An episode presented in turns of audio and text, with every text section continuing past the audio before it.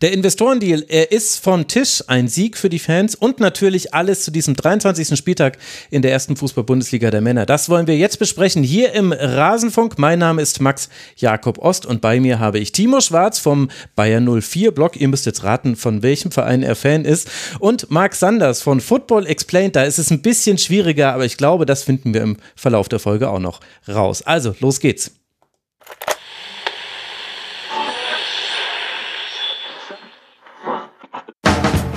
Und nun im Programm der Rasenfunk. Ich erinnere mich an, an sehr viele Einzelheiten, aber bei diesem Thema, also ich, ich wäre, wäre selber froh, wenn ich es für mich selber auch präziser wüsste. Alles zum letzten Bundesligaspieltag. Wir wissen natürlich alles hier im Rasenfunk. Klar, das muss ja auch der Anspruch eines Podcasts sein. Und wir wissen vor allem, dass der Investorendeal mit der DFL vom Tisch ist. Praktischerweise zwei Stunden nachdem ich ein Tribünengespräch zu diesem Thema veröffentlicht hatte. Der Investorendeal aus Sicht der möglichen Investoren. Man kann es immer noch sehr gut hören, aber trotzdem hat sich natürlich die Faktenlage da ein bisschen gedreht. Timo, du darfst mal loslegen. Wie bewertest du das? Ist das jetzt ein Sieg der Fans gegenüber der DFL? Zumindest insofern ein klarer Sieg, dass es den Einfluss, den die Fans haben, jetzt nochmal sehr gut gezeigt hat, wahrscheinlich so sehr gezeigt hat, wie es zuvor nie in der Vergangenheit war. Also man dürfte sich ja jetzt nicht vormachen, dass es ein inhaltlicher Sieg wäre. Also äh, in der Argumentation von Watzke, die er dann nach der Verkündung gesagt hat, war ja auch relativ deutlich, dass es jetzt eben daran gescheitert ist, dass er nicht mehr das Gefühl hatte, dass die Mehrheit der Clubs hinter dem Deal stand, den man dann eben mit dieser knappen Mehrheit verabschiedet hat. Das spielt natürlich dann viele Sachen rein, die er auch erwähnt hat. Die Fanproteste sind das eine und insofern natürlich auch den Druck, den sie ausgeübt haben, intern auf, auf die Vereine und natürlich auch die ganze Unsicherheit, die über die Geschichte, über das Abstimmverhalten von Martin Kind reinkam. Also ja, ein klarer Sieg von der Fans, dadurch, dass sie nochmal gezeigt haben, welchen Einfluss sie haben. Insofern könnte man sagen, ein Sieg für 50 plus 1. Aber man darf sich inhaltlich nicht davon täuschen lassen, dass die Überzeugungen, die dahinter standen, die Überlegungen seitens der DFL und auch der Geschäftsführung in den einzelnen Vereinen nach wie vor genauso Bestand haben, wie es eben vor einigen Wochen auch der Fall war. Hm. Marc, was denkst du?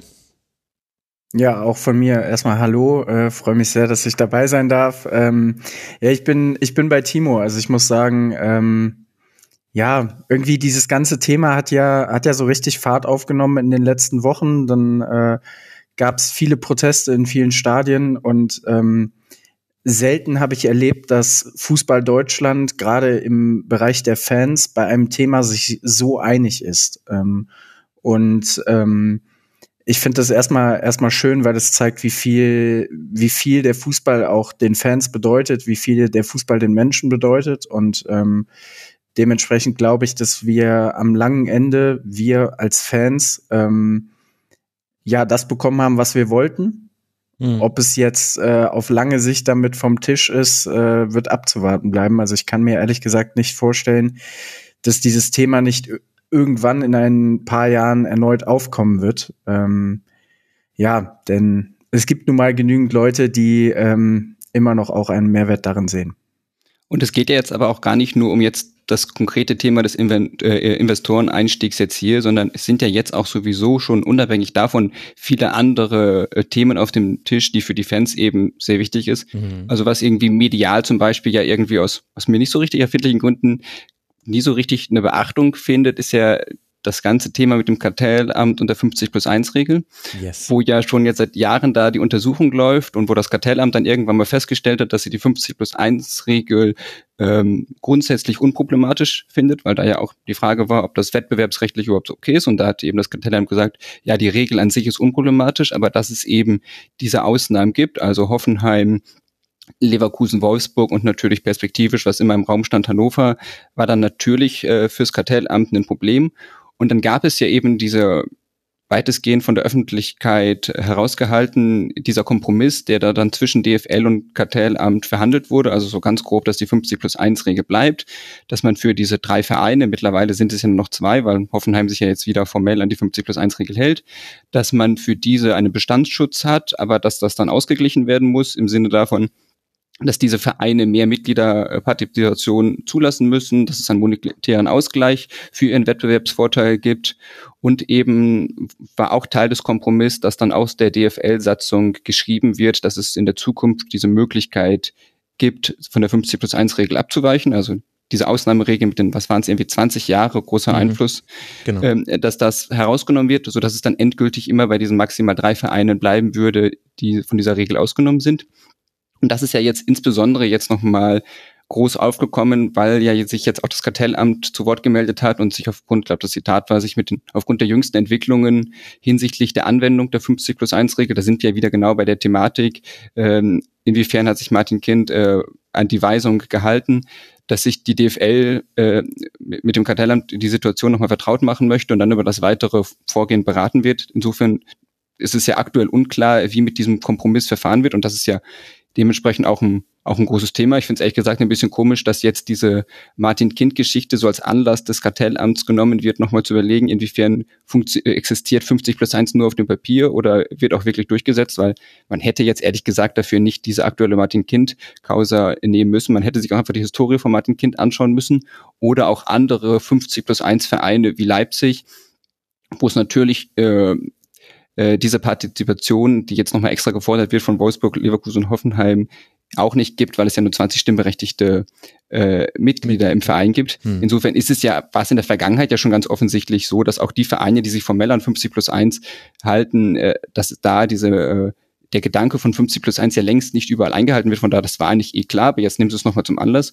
Und von daher wird das spannend, einerseits, wie sich dieser Kompromiss, also was aus dem in der Zukunft wird und wie dann das auch in der in der Fanöffentlichkeit behandelt wird und ob jetzt aus diesem, aus diesem Sieg in der Investorengeschichte ein Selbstbewusstsein erwächst, dann auch stärker sich in diese Themen einzumischen oder ob das diese Kartellamt 50 plus 1 Geschichte tatsächlich so eine bleibt, die auch in Zukunft so nebensächlich behandelt wird, wie es ja in den vergangenen zwei Jahren der Fall war. Ja, ich glaube, äh, für alle die, die äh, hart aber fair gesehen haben, wird natürlich auch noch mal dieses Thema aufgekommen sein. Einfach Martin Kind als Figur und als irgendwo auch als äh, stellvertretendes Gesicht für diese ganze Diskussion der letzten Wochen.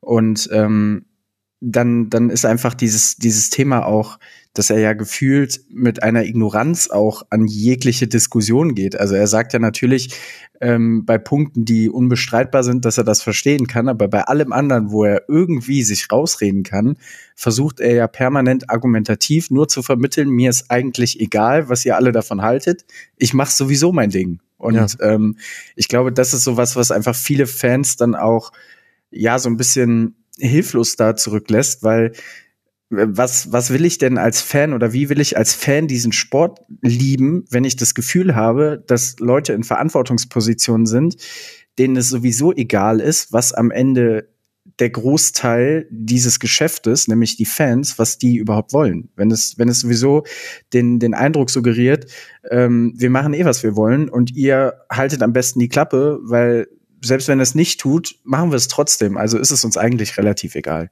Und eine häufige Argumentation, die dann ja auch immer gefahren wurde, zum Beispiel von Axel Hellmann, ich glaube, das war im ZDF Sportstudio, der immer darauf abzielte, dass man einfach eine bessere Kommunikation bräuchte. Und wenn man sagt, man bräuchte eine bessere Kommunikation, heißt das im Unterton ja immer, also die Fans sind einfach zu blöd, das zu verstehen. ja, genau. genau.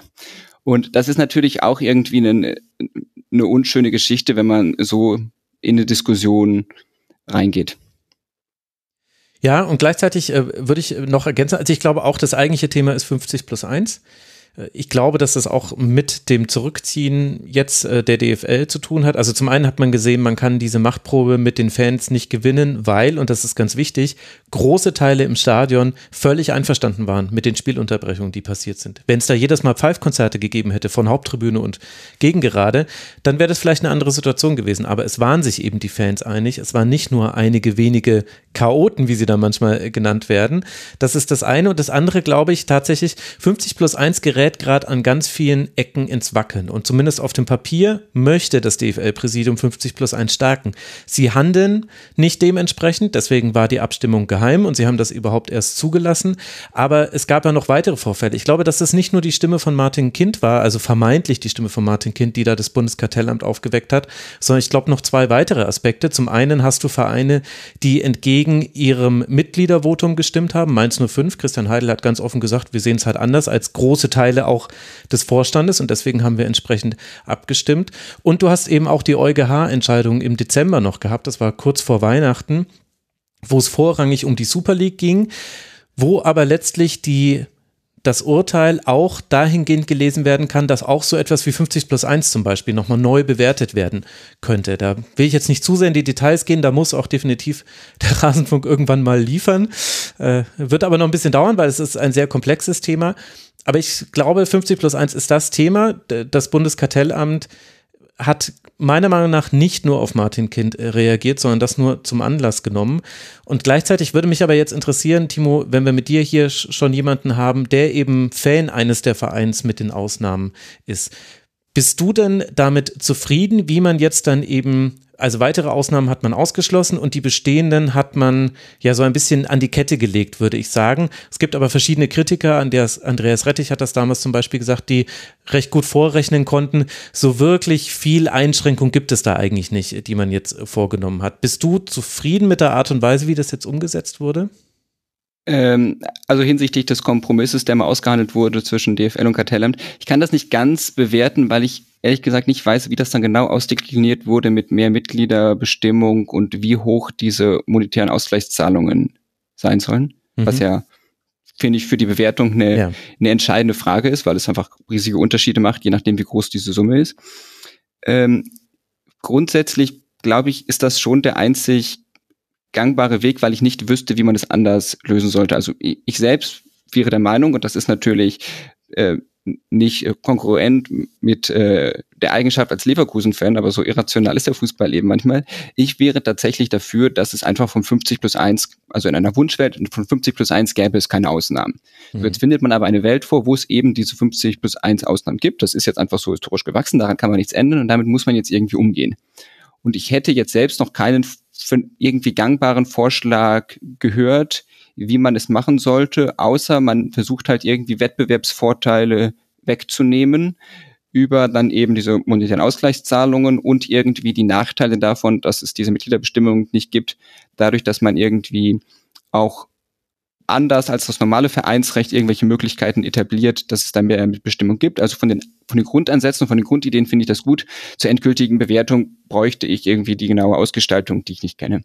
Ja, also ich kann es kurz nennen, aber wir können es jetzt auf gar keinen Fall ausdiskutieren, weil wir haben noch einen Spieltag zu besprechen. Aber es geht eben äh, darum, Ausgleichszahlung gibt es nur, wenn äh, die, der Verlustausgleich eine Schwelle von 7,5 Prozent der Gesamterträge überschreitet. Und dann kann man eben rechnen, also Leverkusen hat einen Gesamtertrag, der immer jenseits der 200 Millionen liegt. Das heißt, 7 Prozent davon 14 Millionen, wenn ich jetzt gerade nicht komplett äh, verrechnet haben sollte. Da kann sein, dass ich mich verrechnet habe. Normalerweise soll man nicht live in Sendungen rechnen, aber auf jeden Fall so arg groß ist da die Schwelle nicht. Und es gibt auch noch einen, eine Regelung für 12,5 Prozent, die die Gesamteinträge überstreiten. Dann ähm, soll auch ein Ausgleichsbetrag gezahlt werden, der aber eben gar nicht so hoch ist. Aber wie gesagt, also 50 plus 1, das müssen wir nochmal reingehen. Aber liebe Hörerinnen und Hörer, das könnt ihr vielleicht mitnehmen.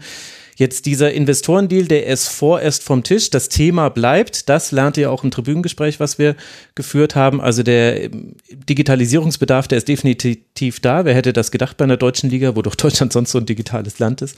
Das trifft einen ziemlich unvorbereitet. Aber das eigentliche Thema und wahrscheinlich jetzt auch für die nächsten Monate wird 50 plus 1 sein, weil da an verschiedenen Fronten einiges ins Wanken gerät, sowohl juristisch als eben auch von der Rechtspraxis und auch innerhalb der DFL. Wahrscheinlich wird es jetzt bald Abspaltungsdebatten geben, mehr oder weniger laut.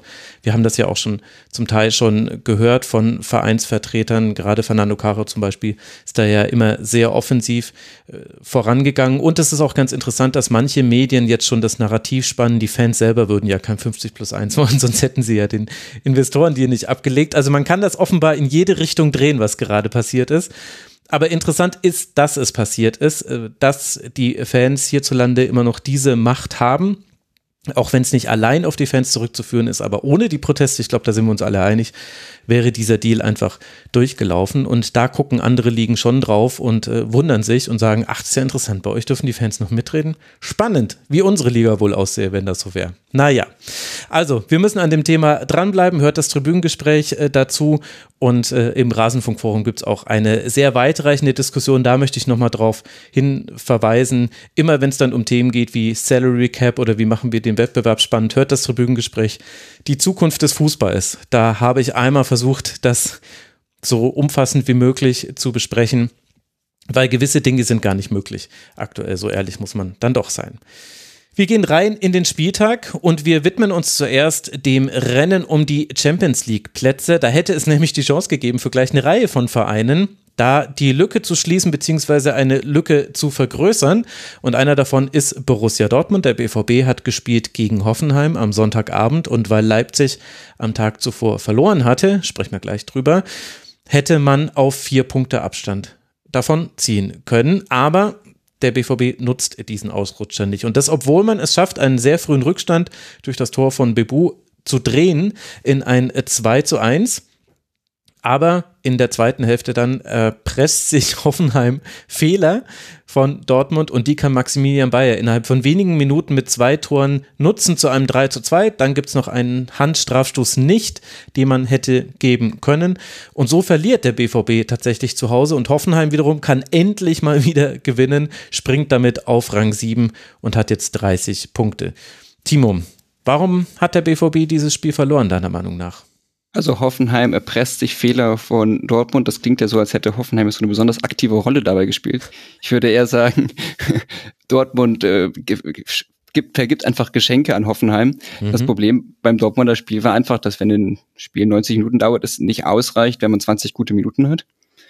Also Dortmund hatte, wie ich fand, nach dem 0 zu 1, wo einfach ein sehr schwacher Querpass von Chan in nicht äh, an Schlotterberg ankommt und äh, Bibu fängt den dann ab und kann dann das Tor erzielen. Danach hatte Dortmund eine wirklich starke Phase, wie ich fand, 20 Minuten lang, wo sie sich wirklich eine Reihe von Chancen erspielt haben, die Hoffenheimer Defensive äh, richtig äh, in Probleme brachte. Und sobald dann mal das 2 zu 1 erzielt war, beide Tore nach Standard, sowieso wie ich fand, dass fast alle gefährlichen Chancen Dortmunds nur nach Standards kamen, also aus dem Spiel heraus kam dann doch wenig. Die beiden Tore waren auf jeden Fall nach dem Standard und ganz kurz vor Schluss gab es noch eine äh, einen Freistoß von Brandt auf, ich glaube, es war Chan, genau, Chan, der da mit dem Kopf ja. äh, den Ball nicht so richtig gut aufs Tor äh, kriegte. Ähm, ansonsten hat Dortmund aus dem Spiel heraus nichts hinbekommen und dann einfach nach dem eigenen Führungstreffer sind die total in die Passivität verfallen und dann schenkten sie eben Hoffenheim die weiteren Tore. Das 0 zu 1 haben sie denen schon geschenkt. Ähm, beim 2 zu 2 gab es einen Ballverlust von Füllkrug und dann reichte es Hoffenheim einfach aus, sofort vertikal Richtung Bayer zu spielen. Schlotterbeck hatte dann ein bisschen Pech, weil der Ball war dann noch abgefälscht. Ähm, und was beim 2 zu 2 noch Pech war von Schlotterbeck, war dann eher Ungeschicktheit beim 2 zu 3, wo Stach einfach geschickt werden kann mit dem Ball, weil Schlotterbeck so ein bisschen merkwürdig vorne rausrückt und dann eben den, den Platz für Stach einfach völlig frei lässt und der dann einfach relativ leicht auf Bayer durchstecken kann und plötzlich stand es 2 zu 3. Und dann fiel Dortmund nicht mehr, abgesehen von dieser eine Freistoßchance, nicht mehr viel ein. Hm. Okay, da steckt einiges drin. Also das mit den Phasen, ich glaube, das hat, äh, kann jeder bestätigen, der das Spiel gesehen hat. Es gab eine starke Phase. In dieser starken Phase hat auch die Idee, mit äh, Sabitzer und Brandt auf der Doppel 6 zu spielen, ganz gut funktioniert. Und dann ging es aber dahin, ja, ist ein Hände-Ei-Problem, wenn man sagt, hat es jetzt Hoffenheim erpresst oder hat er Dortmund Geschenke verteilt? Ich meine, du musst ja schon da sein, hoch, um eben äh, Geschenke zu nutzen. Ich fand, dass Hoffenheim schon vor allem in der zweiten Hälfte äh, relativ gut rausgeschoben hat und deswegen auch äh, Dortmund ungeduldig geworden ist. Und das war, glaube ich, das Grundproblem. Und das ist jetzt auch kein neues Problem bei Dortmund, aber man hat es in diesem Spiel sehr deutlich gesehen Terzic hat nach dem Spiel gesagt, wir hatten eigentlich den Plan, mit dreien aufzubauen, davor eine Doppelsechs und dann eine Doppelzehn. Bei der Doppelzehn, das fand ich interessant, weil das habe ich so gar nicht gesehen. Ich frage mich die ganze Zeit, wer hätte der zweite Zehner sein sollen? Malen oder Sancho die einrücken oder Füllkrug vielleicht sogar der entgegenkommt. Kann mir irgendwie alles vorstellen. Irgendwie so ganz genau gesehen habe ich es ehrlich gesagt nicht im Spiel. Aber interessant ist auf jeden Fall dieser 3-2-Aufbau, weil dann bist du eigentlich gegen so wie Hoffenheim spielt, bist du mindestens in Gleichzahl, wenn du Meier noch mitnimmst, hast eine Überzahl. Das heißt, Da musst du dich eigentlich rauskombinieren können. Und er hat auch gesagt, ja, aber das hilft halt nichts, wenn wir dann auf einmal, wenn dann einer unserer Innenverteidiger andribbelt und den Ball verliert. Hm, welcher Innenverteidiger ist angedribbelt und hat den Ball verloren? Nico Schlotterbeck. Warum hat er das gemacht? Weil sie das 2 zu 2 kassiert haben durch eine Kontersituation, die Hoffenheim sehr gut ausgespielt hat. Und ich glaube, Schlotterbeck hatte wieder so den Drang, ich muss das jetzt machen, ich muss jetzt hier einen Akzent setzen und das ist halt quasi dann so, wie er manchmal ein bisschen zu schnell grätscht. In der Defensivaktion ist es in der Offensivaktion dann manchmal ein langer Ball zu viel oder ein Dribbling zu viel. Und das fand ich sehr interessant, weil das wirft vielleicht ein Licht darauf, dass es diesmal vielleicht gar nicht an der Ausrichtung lag, sondern an der Ausführung. Die sind nervös geworden und auch Brandt hat es später gesagt, Brandt hat es später selber im Interview gesagt, erste Halbzeit war alles gut, in der zweiten Hälfte dann, dann wurde es ein bisschen Chaos, weil da mussten wir auch nach vorne gehen. Und er hat damit, glaube ich, auch sich selber gemeint, weil er war dann nicht mehr so oft auf der Sechserposition. Irgendwann standen sie alle in der vordersten Linie. Und das fand ich interessant, dass sich da der BVB letztlich dann selber das Leben schwer gemacht hat, nicht nur durch Fehler, sondern weil man eben aus der Ordnung herausgespielt hat. Und äh, man kann ja immer sehr leicht Edin Terzic kritisieren, kann man auch an dem Spiel, aber der grundsätzliche Plan mit dem 3-Box-3, also 3, 2, 2 und dann äh, da vorne nochmal 3, es hätte schon funktionieren können gegen die Reite, Raute von Hoffenheim, finde ich. Was denkst du? Aber ich finde es dann schon bedrohlich, weil diese Argumentation mit dem, wir waren ein bisschen zu nervös und zu unruhig, lässt dann so ein bisschen so 30 bis 40 Minuten des Spiels außen vor. Weil ich finde, es erklärt dann ganz gut, sobald man dann, äh, sobald der Ausgleich fiel und man dann in ja. Rückstand äh, mhm. kam, dass man dann ein bisschen hektischer wurde und panischer. Aber es gab ja diese sehr nervösen Phasen auch zu Zeiten, als Dortmund äh, noch führte. Mhm. Und in diesen Führungsphasen haben sie es einerseits nicht geschafft, da hatten sie ja naturgemäß ein bisschen mehr Ruhe, weil sie hatten ja die Führung im, äh, mhm. äh, im Hintergrund. Und auch da gab es Aktionen, wie irgendwie kurz vor der 60. gab es auch mal wieder so einen wilder Fehlplatz, ich glaube es Riasson war es dann, der dann auch wieder auf Bayer einfach quer liegt und dann den Glück hatten, dass Bayer den aber deutlich übers Tor haut. Also es lässt so ein bisschen außen vor eben diese Phase von eben 2 zu 1 in der 25. Minute und dann irgendwie 14 Minuten später, als dann äh, Hoffenheim wieder in Führung ging wo ich jetzt eigentlich keine nennenswerten Aktionen von Dortmund aufgeschrieben habe, sondern das Spiel einfach so ein bisschen vor sich, vor sich hin plätterte. Und da weiß ich nicht, wie weit man da mit dieser Erklärung kommt. Sie waren halt nervös und sie waren halt unruhig.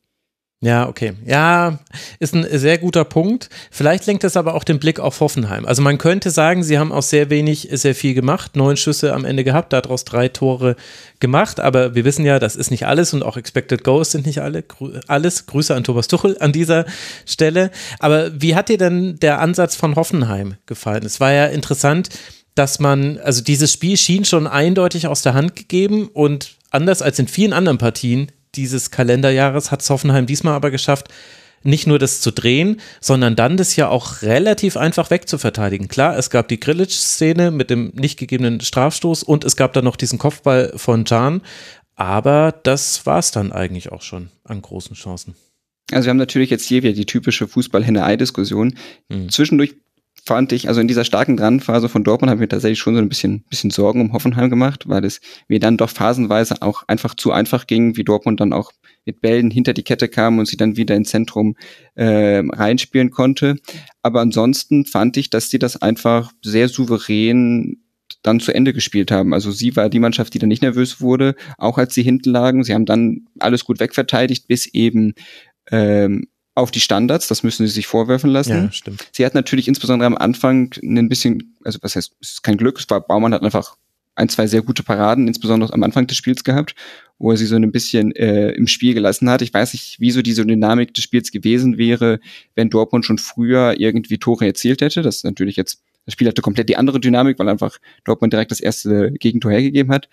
Ähm, aber ich fand schon, dass es dann Hoffenheim einfach relativ klar mit einem, mit einem strukturierten Plan gespielt hat, nach Ballgewinn dann einfach sehr schnell vertikal nach vorne zu spielen, Bayer zu suchen, der dann ja auch wirklich ein erfolgreiches Spiel abgeliefert hat. Mhm. Also 10 von 21 Schüssen von Dortmund kamen eben nach Standardsituationen. Also da hat Hoffenheim wirklich viel zugelassen.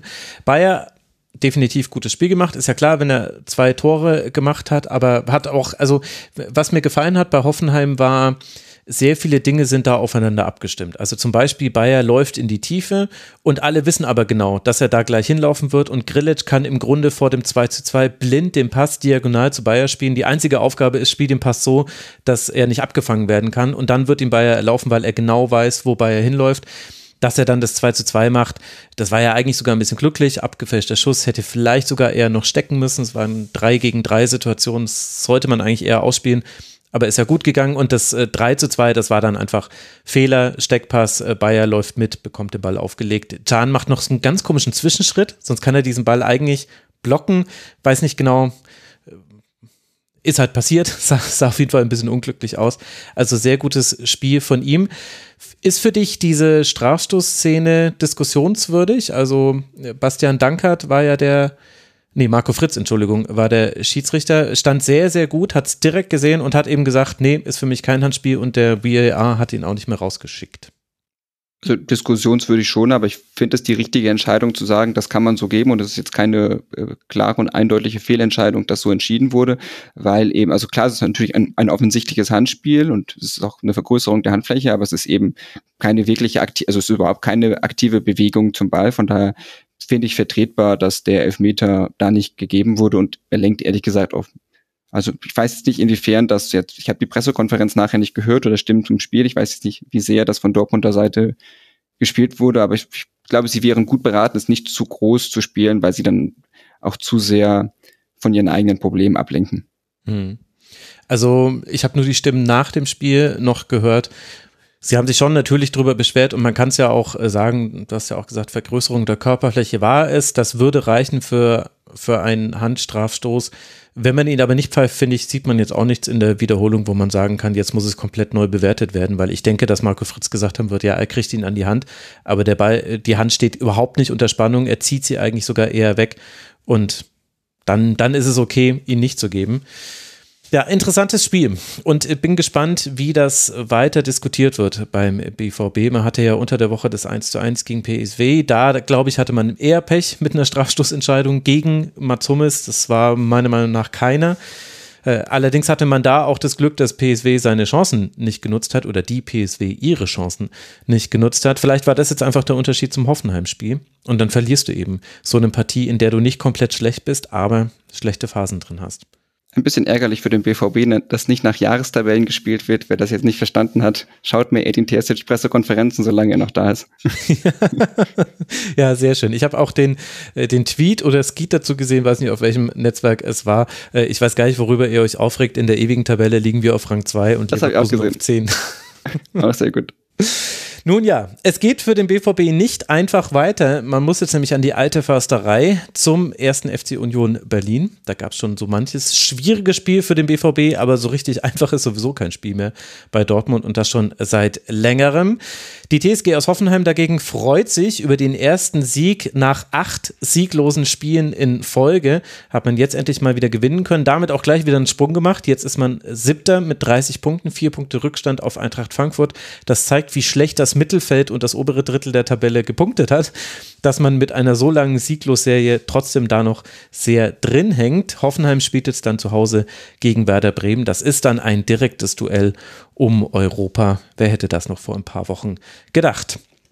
Dann lasst uns über das Spiel sprechen, das dafür sorgt, dass eben Dortmund überhaupt die Chance gehabt hätte, davon zu ziehen. Und zwar wollen wir blicken auf den Samstagabend auf das Spiel Bayern gegen Raber Leipzig. Unter der Woche hat Bayern bekannt gegeben, sich am Ende dieser Saison von Thomas Tuchel zu trennen. Das werdet ihr alle mitbekommen haben, liebe Hörerinnen und Hörer. Was ihr hoffentlich auch mitbekommen habt, ist, dass wir dazu eine eigene Sendung gemacht haben, damit wir diese Sendung ein bisschen frei halten können von diesem ganzen Thomas Tuchel-Thema. Eine Stunde mit Raphael Honigstein äh, könnt ihr genau in diesem Feed hören. Das heißt, da müssen wir jetzt zum Glück nicht mehr darauf eingehen. Ich glaube, wir müssen uns aber oft mit der hypothetischen Frage beschäftigen, wo stünde der FC Bayern ohne Harry Kane? Auf der Pressetribüne, Pressetribüne hat ein Kollege von mir gescherzt, UI Cup maximal. Äh, denn auch in diesem Spiel war es so, ohne Harry Kane wäre da nicht so viel gegangen. Er schießt das 1 zu 0 in der 56. Minute. Das kann Jeschko ausgleichen in der 70. Minute. Manuel Neuer verhindert einen Rückstand mit guter Parade und dann in der 91. Minute fällt dann tatsächlich noch das 2 zu 1 und Bayern kann gewinnen und damit an Leverkusen dranbleiben, wobei dranbleiben acht Punkte bedeutet. Marc, wie haben dir denn beide Teams gefallen? Ich nehme mal an, Harry Kane ganz gut, aber es gibt ja auch noch andere Spieler vom FC Bayern. Ja, also ich muss sagen, ähm, nach fünf Minuten war ich eigentlich schon so weit, dass ich dachte, okay, Bayern wird heute äh, auf jeden Fall dieses Spiel gewinnen. Also ähm, als Harry Kane den Kopfball nach Flanke von Guerrero setzt, wo äh, Janis Blaswig mhm. zugegeben mit einer Weltklasse-Parade ähm, den Kopfball noch rausficht, war ich mir ziemlich sicher, okay, Bayern hat Wut im Bauch und äh, Bayern will nach dieser, ja, nun wirklich, ähm, ich sag mal, sehr miserablen Woche aus Münchner Sicht, ähm, ja, definitiv was wieder gut machen.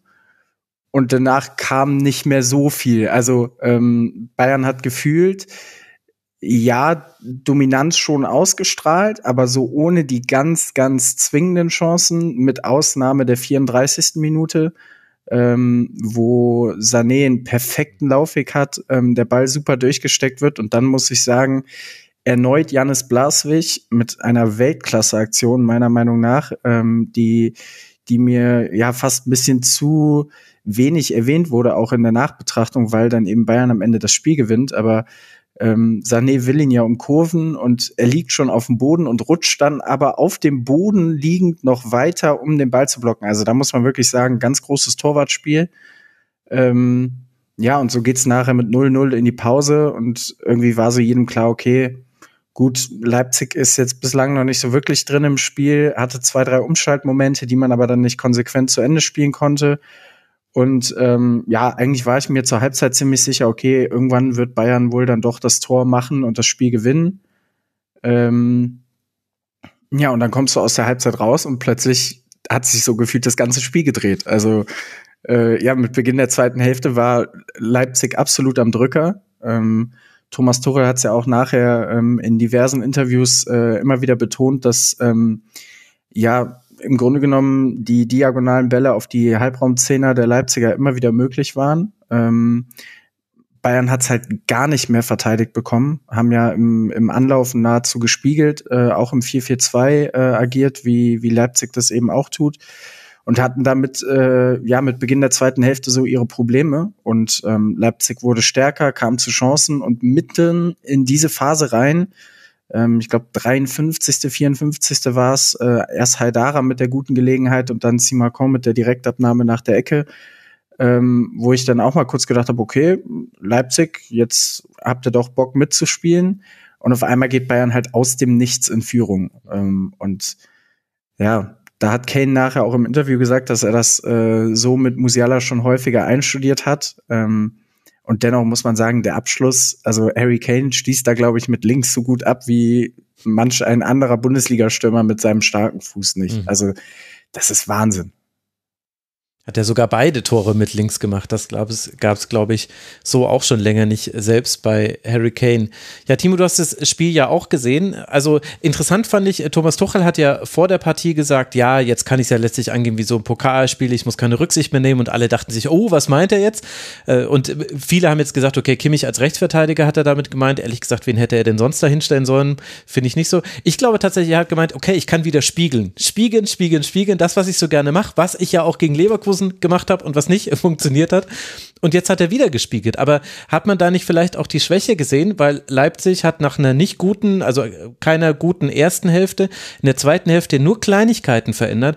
Äh, irgendwie Xavi so ein bisschen äh, rausgezogen. Äh, der ist öfter auf den Flügel gegangen. Ich hatte das Gefühl, dass sie öfter versucht haben, so diagonal von den Außenverteidigern reinzuspielen. Also wirklich nur so in der Position haben sie Sachen verändert. Und Thomas Müller hat dann später in der Mixzone auch gesagt, ja, die hatten dann bessere Passwinkel. Und zack, schon gab es ständig diese Bälle auf Olmo, auf äh, Xavi Simons äh, und es wurde total gefährlich. Also hat man da vielleicht auch die, die Schwäche daran gesehen, wenn du halt in Anführungszeichen nur den Gegner spiegelst? Ja, vor allem, wenn du dann zum Beispiel auf einzelnen Positionen klare Nachteile hast. Zum Beispiel jetzt Rechtsverteidiger Kimmich, also ich sehe das genauso wie du. Man, hätte man sonst aufstellen sollen, wenn man mit Viererkette spielt, hinten rechts. Also es gab einfach keine andere Alternative. Und ich fand auch abgesehen jetzt von dieser Leipziger Drangphase, dass mir eigentlich die Verteidigung ganz gut gefiel. Also äh, Kimmich, der da so ein bisschen mit seinem Spielgefühl so ein bisschen Ordnung reinbrachte, aber mir gefiel eigentlich auch ganz gut die Kombination aus Delicht und, und Dyer, die sich, ich finde, in der ersten Halbzeit ziemlich gut ergänzt haben. äh, wo die Licht mehr die Tiefe verteidigt hat und ja noch so ein bisschen aggressiver nach vorne rausgerückt ist.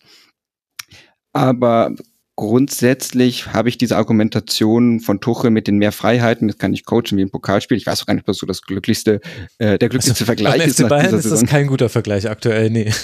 Wir spielen jetzt wie gegen Saarbrücken, ahoi. kann ich, kann, hätte er Kane auf die Bank setzen sollen, hätten wir gleich den Vergleich gehabt, wie, mhm, genau. wie es ohne Kane wäre. Aber ich, ich konnte es auch inhaltlich nicht so richtig nachvollziehen. Ich glaube, wir werden es auch in, in der verbleibenden Saison nie so richtig sehen, was er damit meint, weil er ja einerseits hat er gar nicht die Möglichkeiten, so jetzt frei irgendwie aufzustellen, weil aufgrund der großen verletzten Misere stellt sich die Mannschaft ja in vielen Teilen von selbst auf. Und dann verstehe ich die Argumentation schon grundsätzlich, dass man so in gewissen Punkten so Rücksicht nimmt auf Vertragsdauer und Status der Spieler und so weiter und so fort. So ein klassisches Beispiel wäre zum Beispiel, man hat irgendwie einen Spieler, der verlässt definitiv schon im nächsten Sommer den Verein und man hat dann aber einen Spieler in der Hinterhand, den man da zukünftig auch auf dieser Position sieht. Und deswegen lässt man jetzt vermehrt schon den, den zukünftigen spielen, auch wenn der eine eigentlich qualitativ besser ist, aber man, man guckt schon in die nächste Saison. Also in solchen Situationen würde ich das verstehen. Und dann könnte man jetzt sagen, anstelle von äh, Thomas Tuchel, die nächste Saison ist mir völlig egal, ich bin nicht mehr da. Jetzt spielt halt auf jeden Fall immer der eine Spieler, der dann im Sommer wechselt, weil er ist halt der Bessere. Also in solchen Situationen würde ich das verstehen, aber diese, diese Situation ist ja beim FC Bayern gar nicht gegeben und diese Wahlmöglichkeiten hat er auch nicht. Von daher habe ich nicht so richtig verstanden, was er mit diesem, wir können das jetzt alles spielen wie ein Pokalspiel meinte und ich habe auch das Gefühl, dass ich es nicht mehr verstehen werde. Ich fürchte, Marc hatte gerade Daniel Farke Flashbacks, Benze Baini und so weiter. In der Tat, ja. Aber gut, wenn ihr das nicht verstanden habt, dann hört eine Schluss, irgendeine Schlusskonferenz aus der Rückrunde der letzten Saison, das Gladbach-Segment, dann werdet ihr es verstehen. Ja, was machen wir denn jetzt dann aus diesem Spiel? Also später hat ja dann Bayern dann nochmal umgestellt, ist äh, dann auf Dreierkette, dann war es letztlich ein 3-2-1-4. Also sie haben vor allem halt alle in die letzte Linie geschoben und das hat ja letztlich auch, muss man sagen, das 2 zu 1 dann ermöglicht, weil du hast dann 1 gegen 1 äh, Duelle, eben jeder Verteidiger hat einen Gegenspieler und dann gab es einen langen Ball, über den hat sich Willi Orban sehr geärgert. Er meinte, das 1 gegen 1 war nicht das Problem. Wir wussten, dass die das oft machen, gerade hinten raus im Spiel, aber du musst halt so einen langen Ball Ball verteidigen und dann ab dann ist es nicht mehr verteidigbar. Also Chupomoting legt ihn nach innen, Hurricane ist vor, Orban da, Orban macht eigentlich auch noch äh, das richtige Eck zu, aber Kane dreht den Schuss um ihn rum. Also das war dann äh, nicht mehr zu verteidigen und nicht mehr zu halten. Das heißt, Bayern hat dieses Spiel gezogen, wie man heutzutage sagt. Wie überzeugend fandst du denn die Münchner? Also ich fand, es war in doppelter Hinsicht die alten Bayern. Also einerseits die alten Bayern von letzter Woche und vorletzter Woche und vorvorletzter Woche. Im Sinne von, äh, dass sie irgendwie insbesondere das gleiche Spiel jetzt wie in Bochum. Nach ihrem Führungstreffer hören sie einfach mit ihrer Kreativität völlig auf und haben dann eine total passive Phase. Äh, das Spiel hat mir dann später äh, Lügen gestraft, aber ich fand es dann zum Zeitpunkt der Einwechslung auch nicht irgendwie besonders glücklich, jetzt irgendwie die Kreativität zu erhöhen, wenn man Sané, Müller und Musiala vom Platz nimmt und dafür Choupo-Moting und dann mit Tell und Kane vorne als, als Dreierkombination stürmte. Da hatte ich irgendwie zum Zeitpunkt der Einwechslung nicht das Gefühl, dass das jetzt ein Kreativitätsproblem lösen würde. Am Ende war es anders, weil Choupo-Moting eben dann die entscheidenden, die entscheidende Vorarbeit für eben den Siegestreffer macht. Und auf der anderen Seite die alten Bayern im Sinne von vor zwei, drei Jahren, wie sie dann doch einfach noch mit dem Lucky Punch zum Schluss das Spiel gewinnen. Insofern. Umschiffst du gerade das Wort Dusel Bayern? Ich mag das doch. ich kann auch Busel, äh, Dusel Bayern aussprechen, also da habe ich kein Problem mit. Aber im Hinblick auf die nächsten Spiele hat es mich insgesamt dann nicht vollends überzeugt. Dafür war einfach die Phase nach dem Führungstreffer zu passiv. Hm. Marc? Ich glaube, du hattest jetzt nur Angst, dass wir gleich bei Bayer Leverkusen dann über Dusel Bayer sprechen. Ne? Deswegen ähm, hast du das so umschifft.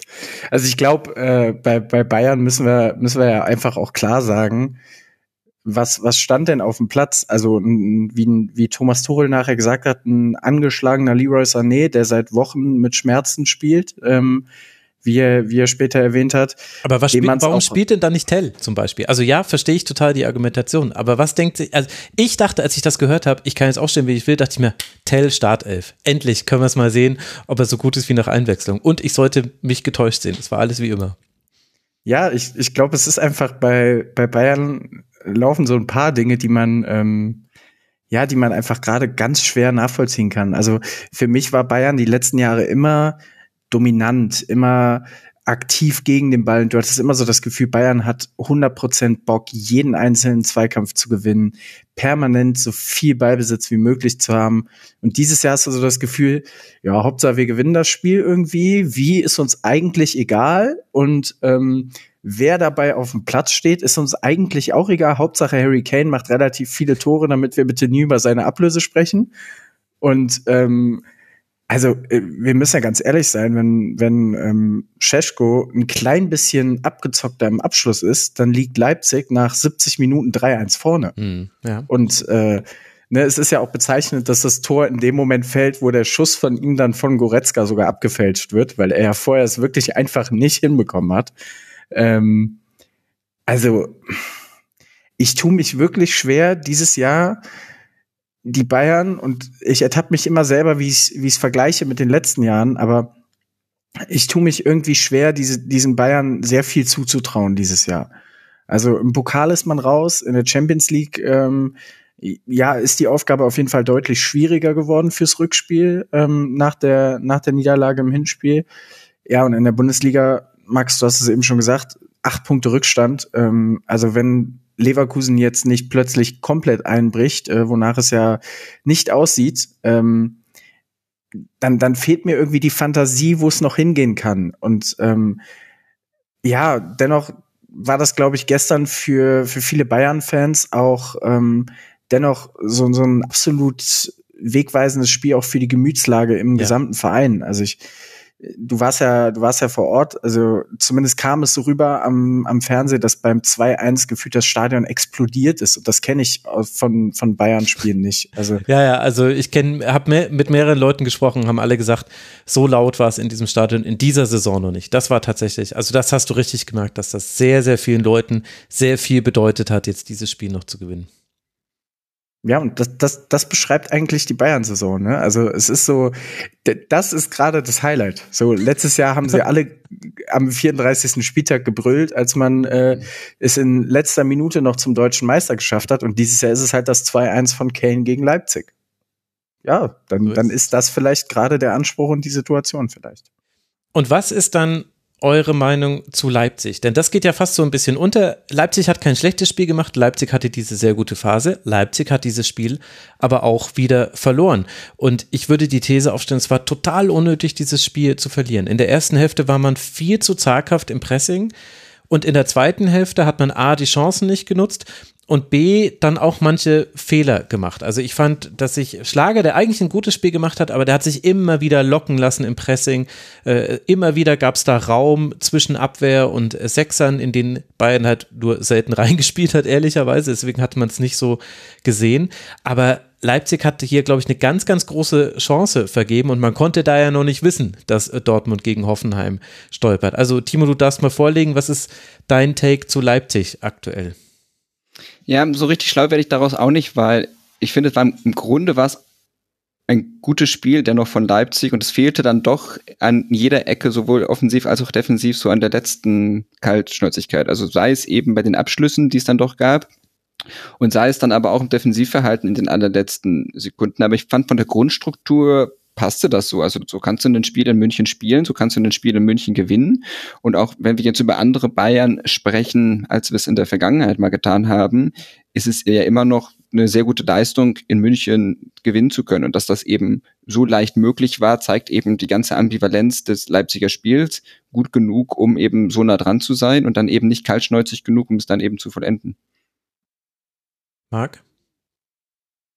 Ja, ich finde, ähm, Timo hat es ganz gut gesagt. Also im Grunde genommen fehlte überall so ein kleines bisschen. Ähm, man kann jetzt gar nicht sagen, dass Leipzig großartig schlecht gespielt hat, aber ähm, ja, um halt am Ende dieses Spiel zu gewinnen, fehlt dann eventuell auch in der einen oder anderen Situation einfach eine richtige Entscheidung, ähm, ein, ein richtiges Abspiel ähm, und hier und da auch glaube ich, bei gerade wenn man wenn man hoch anlaufen will, dann auch so ein bisschen der Abstand zwischen den Ketten und gerade da hat Leipzig ähm, auch in der zweiten Hälfte manchmal echt merkwürdige Entscheidungen getroffen. Also ist mit zwei drei Leuten ins Pressing gegangen, hatte dahinter aber ein Loch von 30, 40 Metern. Ähm, und dann bist du natürlich relativ schnell in erster, zweiter Linie überspielt und hast dann genau dieses Thema, dass du ja im Grunde genommen dich immer wieder fragst, ey, wie wollen wir denn gerade irgendwie Zugriff bekommen? Und ähm, das kann natürlich dann auch frustrieren, gerade wenn du dann eben vorne ja die Tore nicht machst. Und ähm, ja, ich glaube, insgesamt ähm, wird Leipzig sehr, sehr unzufrieden mit dem Spiel sein, obwohl es eigentlich gar nicht so schlimm war. Aber du fährst halt trotzdem ohne Punkte heim und äh, es wäre deutlich mehr drin gewesen. Ja, und Leipzig muss wieder zum Mut zurückfinden. Also die offensive Harmlosigkeit, die ist auch zu großen Teil selbst verschuldet bei Leipzig. Das ist nicht so, dass Bayern oder auch vergangene Gegner Leipzig zustellen würde. Äh, du hast es im Grunde gesehen. In der zweiten Hälfte haben die ja oft in einen Raum reingespielt, der eigentlich eng war. Und dann schießen sie, ohne einen Zweikampf führen zu müssen, das 1 zu 1 und haben vorher gefühlt drei Minuten lang den Ball. Weil einfach egal in welchen Raum sie reingespielt haben, sie konnten sich da immer zack, zack, zack mit zwei, drei kleinen Pässen durchspielen. Und das ist dann total, äh, also, und ich fand das symbolisch, dass Orban derjenige war, der unmittelbar vor dem 1 zu 1 so weit aufgerückt war und dann gesagt hat, okay, ich spiele da jetzt nochmal rein, zack, rein in den Strafraum, leg ihn quer auf Scheschko und der macht dann das Tor, wenn auch abgefälscht. Das, das hat Leipzig irgendwie in den letzten Wochen verloren, dass sie, ich weiß nicht, Angst vor dem Ballverlust haben, Angst vor der Umschaltsituation, vielleicht nicht die Intensität, um auch dann immer in diese Zweikämpfe reinzugehen. Aber das hat gefehlt. Das hätte Leipzig in der ersten Hälfte schon machen können, weil Dyer und Licht, der Licht haben das ganz gut gemacht, aber du hast auch manchmal gesehen, so oft haben die jetzt noch nicht miteinander äh, gespielt. Es war nicht immer klar, wer da welchen Mann übernimmt und da musste Guerrero manchmal ganz schön ausbaden und Kimmich auf der rechten Seite hatte auch seine Momente, die defensiv nicht so optimal waren. Spielt halt jetzt zum ersten Mal wieder seit langem Rechtsverteidiger. Also da hat Leipzig was liegen lassen. Sie werden jetzt versuchen, das nachzuholen in Bochum. Das ist der nächste Gegner. Ein Punkt Rückstand hat man auf dem BVB. Und dann reist man nach Madrid. Es ist überhaupt eine sehr schöne Woche, wenn man sich einfach nur die Stationen anguckt. Bochum, Madrid und dann zu Hause gegen Darmstadt. Das sind die nächsten drei Gegner für Leipzig. Schöne Abfolge. Und für den FC Bayern geht es dann zum SC Freiburg, bevor man dann das Rückspiel zu Hause gegen Lazio hat. Und dann könnte man ja vielleicht, das kann man ja vielleicht spielen wie ein Pokalspiel, denn es ist ja ein Pokal, der Europapokal. Europapokal, das ist auch das Stichwort für unser nächstes Spiel, über das wir sprechen wollen. Wir reisen nach Frankfurt zum Spiel der Eintracht gegen den VfL Wolfsburg. Die Eintracht, die unter der Woche am Donnerstag gegen Saint-Gilloise noch ausgeschieden ist mit einem enttäuschenden Spiel, muss man sagen musste versuchen, das irgendwie wettzumachen gegen Wolfsburg. Und was soll man sagen? Es war kein gutes Spiel, Fußballspiel auf äh, einem schlechten Fußballplatz. Aber entgegen vieler Bundesligaspiele, die so sind, sind immerhin Tore gefallen. Also wir dürfen uns eigentlich gar nicht beschweren. Maxence Lacroix kann schon in der zweiten Minute das 1 zu 0 erzielen, Philipp Max das in der 14. Minute ausgleichen, bevor Kevin Behrens dann per Kopf in der 36. Minute das 2 zu 1 erzielt. Danach sagt er am Mikrofon, er hat schon so lange, er habe schon so lange kein Tor mehr erzielt, dass er gar nicht mehr wusste, was man danach machen soll. Hat man seinem Jubel auch so ein bisschen angesehen, tatsächlich. Aber das war nicht der Schlusspunkt, denn wie immer, wenn Wolfsburg führt, werden sie irgendwann passiv und irgendwann denken sie sich, ja gut, das verteidigen wir jetzt nach Hause. Und was tun sie? Sie verteidigen es nicht nach Hause. Omar Mamouche kann nach Vorlage von Timothy Chandler in der 91. Minute das 2 zu 2 erzielen und danach waren noch 10 Minuten zu spielen, denn hier gab es noch eine Unter Unterbrechung wegen Protesten gegen 50 plus 1. Also die Ultras Frankfurt, jetzt machen sie auch mit beim Protest lassen wir, ja, lassen wir dieses Thema vielleicht einfach weg. Das kann jeder für sich bewerten, wie er oder sie das jetzt findet. Aber die Frage ist, Timo, wie fandst du denn dieses Spiel? War es das gerechte Ergebnis? Hast du verstanden, wie beide Teams agiert haben? Ich habe es gesehen, ich weiß nicht, ob ich es nachvollziehen konnte. Also war so ein bisschen so, man hatte so das Gefühl, sie haben festgestellt, der Rasen ist schlecht, also was machen wir? Es ist gut, wenn der Ball möglichst wenig den Rasen berührt, also spielen wir lange, weite, hohe Bälle. Dann mhm. haben wir das Problem mit dem Rasen gelöst. Und ein bisschen hatte man das Gefühl, dass das das Spiel wäre, weil das Mittelfeld war in diesem gesamten Spiel irgendwie nicht so richtig existent. Das lag so teilweise an der Wolfsburger Herangehensweise. Vielleicht fangen wir mit den Wolfsburger mal an. Also sie gehen ganz gut eigentlich in Führung, weil sie da ziemlich gut nachsetzen. Also erst Arno dann mit dem eigentlich sehr schönen Schuss und dann sind sie da eben viel wacher am zweiten Pfosten, wo sie so eine 3 zu 2 Überzahlsituation haben und zwei Wolfsburger sind dann eben gedeckt und der Torschütze Lacroix eben nicht und kann dementsprechend dann das Tor erzielen. Gleich auch, weil da ja auch diskutiert wurde über, über ein mögliches Handspiel, hat sich der DFB gleich ein gutes Spiel ausgesucht für seine Schiedsrichter-Doku, die ja Teil dieses Spiels war, weil die, weil der Schiedsrichter eine Kamera oben drauf hatte und das dann in einigen Wochen, Monaten, ich weiß nicht, für eine Doku verarbeitet werden soll. Anfang März soll sie rauskommen, eine DFL-Produktion. Die wird sicherlich sehr kritisch. Wir, wir werden es sehen, wir werden ja. es sehen. Also Wolfsburg dann in Führung und danach hatte man so grundsätzlich bei Wolfsburg das Gefühl, deren Ziel ist einfach, sobald sie den Ball haben, möglichst schnell vertikal den Ball nach vorne zu spielen. Um jeden Preis hatte man das Gefühl. Also es gab dann auch so manche Aktionen, wo dann gar kein Wolfsburger irgendwie vorne stand und haute den Ball trotzdem vorne weg. Ja, und man hatte auch das Gefühl, manchmal so, dass wenn man dann im letzten Drittel war, man einfach diesen Plan konsequent äh, durchgezogen hat. Also es gab dann irgendwo mal, wann mal so einen relativ abstrusen Distanzschuss von, ich weiß gar nicht mehr, wer es war, irgendwie so aus, aus 20 Metern oder so, wo irgendein Wolfsburger den Ball nicht passend trifft und dann prallt der Ball nochmal ab zu einem äh, weiteren Wolfsburger, der dann einfach probiert es dann aus 30 Metern nochmal und Spoiler, hat auch nicht funktioniert. Also Wolfsburg hat dann in ihren Aktionen es nicht besonders gut ausgespielt, sondern immer wieder versucht, einfach schnell nach vorne zu gehen, was dann eben oft nicht funktioniert hat.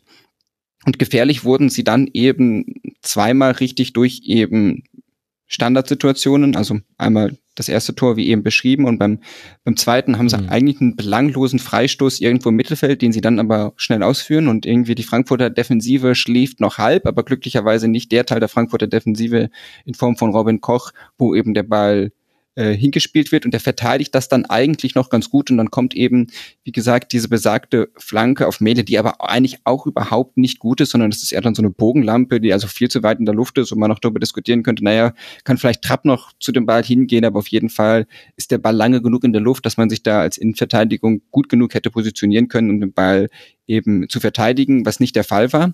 Und so lag Wolfsburg dann eben äh, zwischenzeitlich in Führung und hat dann genauso wie du es gesagt hast, sich gedacht, naja, das läuft ja hier alles ganz prima. Wir haben zwei Tore gemacht, wir führen und jetzt versuchen wir einfach das Ergebnis zu halten, was dann eben nicht funktioniert hat. Das hat phasenweise einfach sehr gut, sehr lange funktioniert, weil auch eben die, die Frankfurter in weiten Phasen des Spiels einfach nicht richtig gut drin war. Wie gesagt, dass es keine richtige Kontrolle im Mittelfeld gab, war das eine. Ich fand es auch ein bisschen überraschend insofern, die Aufstellung, also einerseits das Tuta äh, ins Mittelfeld gezogen wurde, mhm. zusammen dann mit äh, Van de Beek, also auch eine Kombination, die so zum ersten Mal gespielt wurde. Und ich hatte jetzt nicht das Gefühl, dass diese neue Kombination dieser Mannschaft dort irgendwie besonders viel Stabilität gegeben hätte, ganz im Gegenteil. Und sie hatten dann aber in diesen letzten zehn Minuten richtig gute Aktionen, haben das Stadion dann auch nochmal so richtig wieder wiederbelebt wo man dann aber auch irgendwie nicht so richtig schlau draus wird, weil warum funktioniert es auf einmal so richtig gut tatsächlich in den letzten zehn Minuten und vorher die 50 Minuten davor plätschert das Spiel so von einem weiten Ball von der einen Hälfte mit so einem anderen weiten Ball zur anderen Hälfte immer so hin und her. Also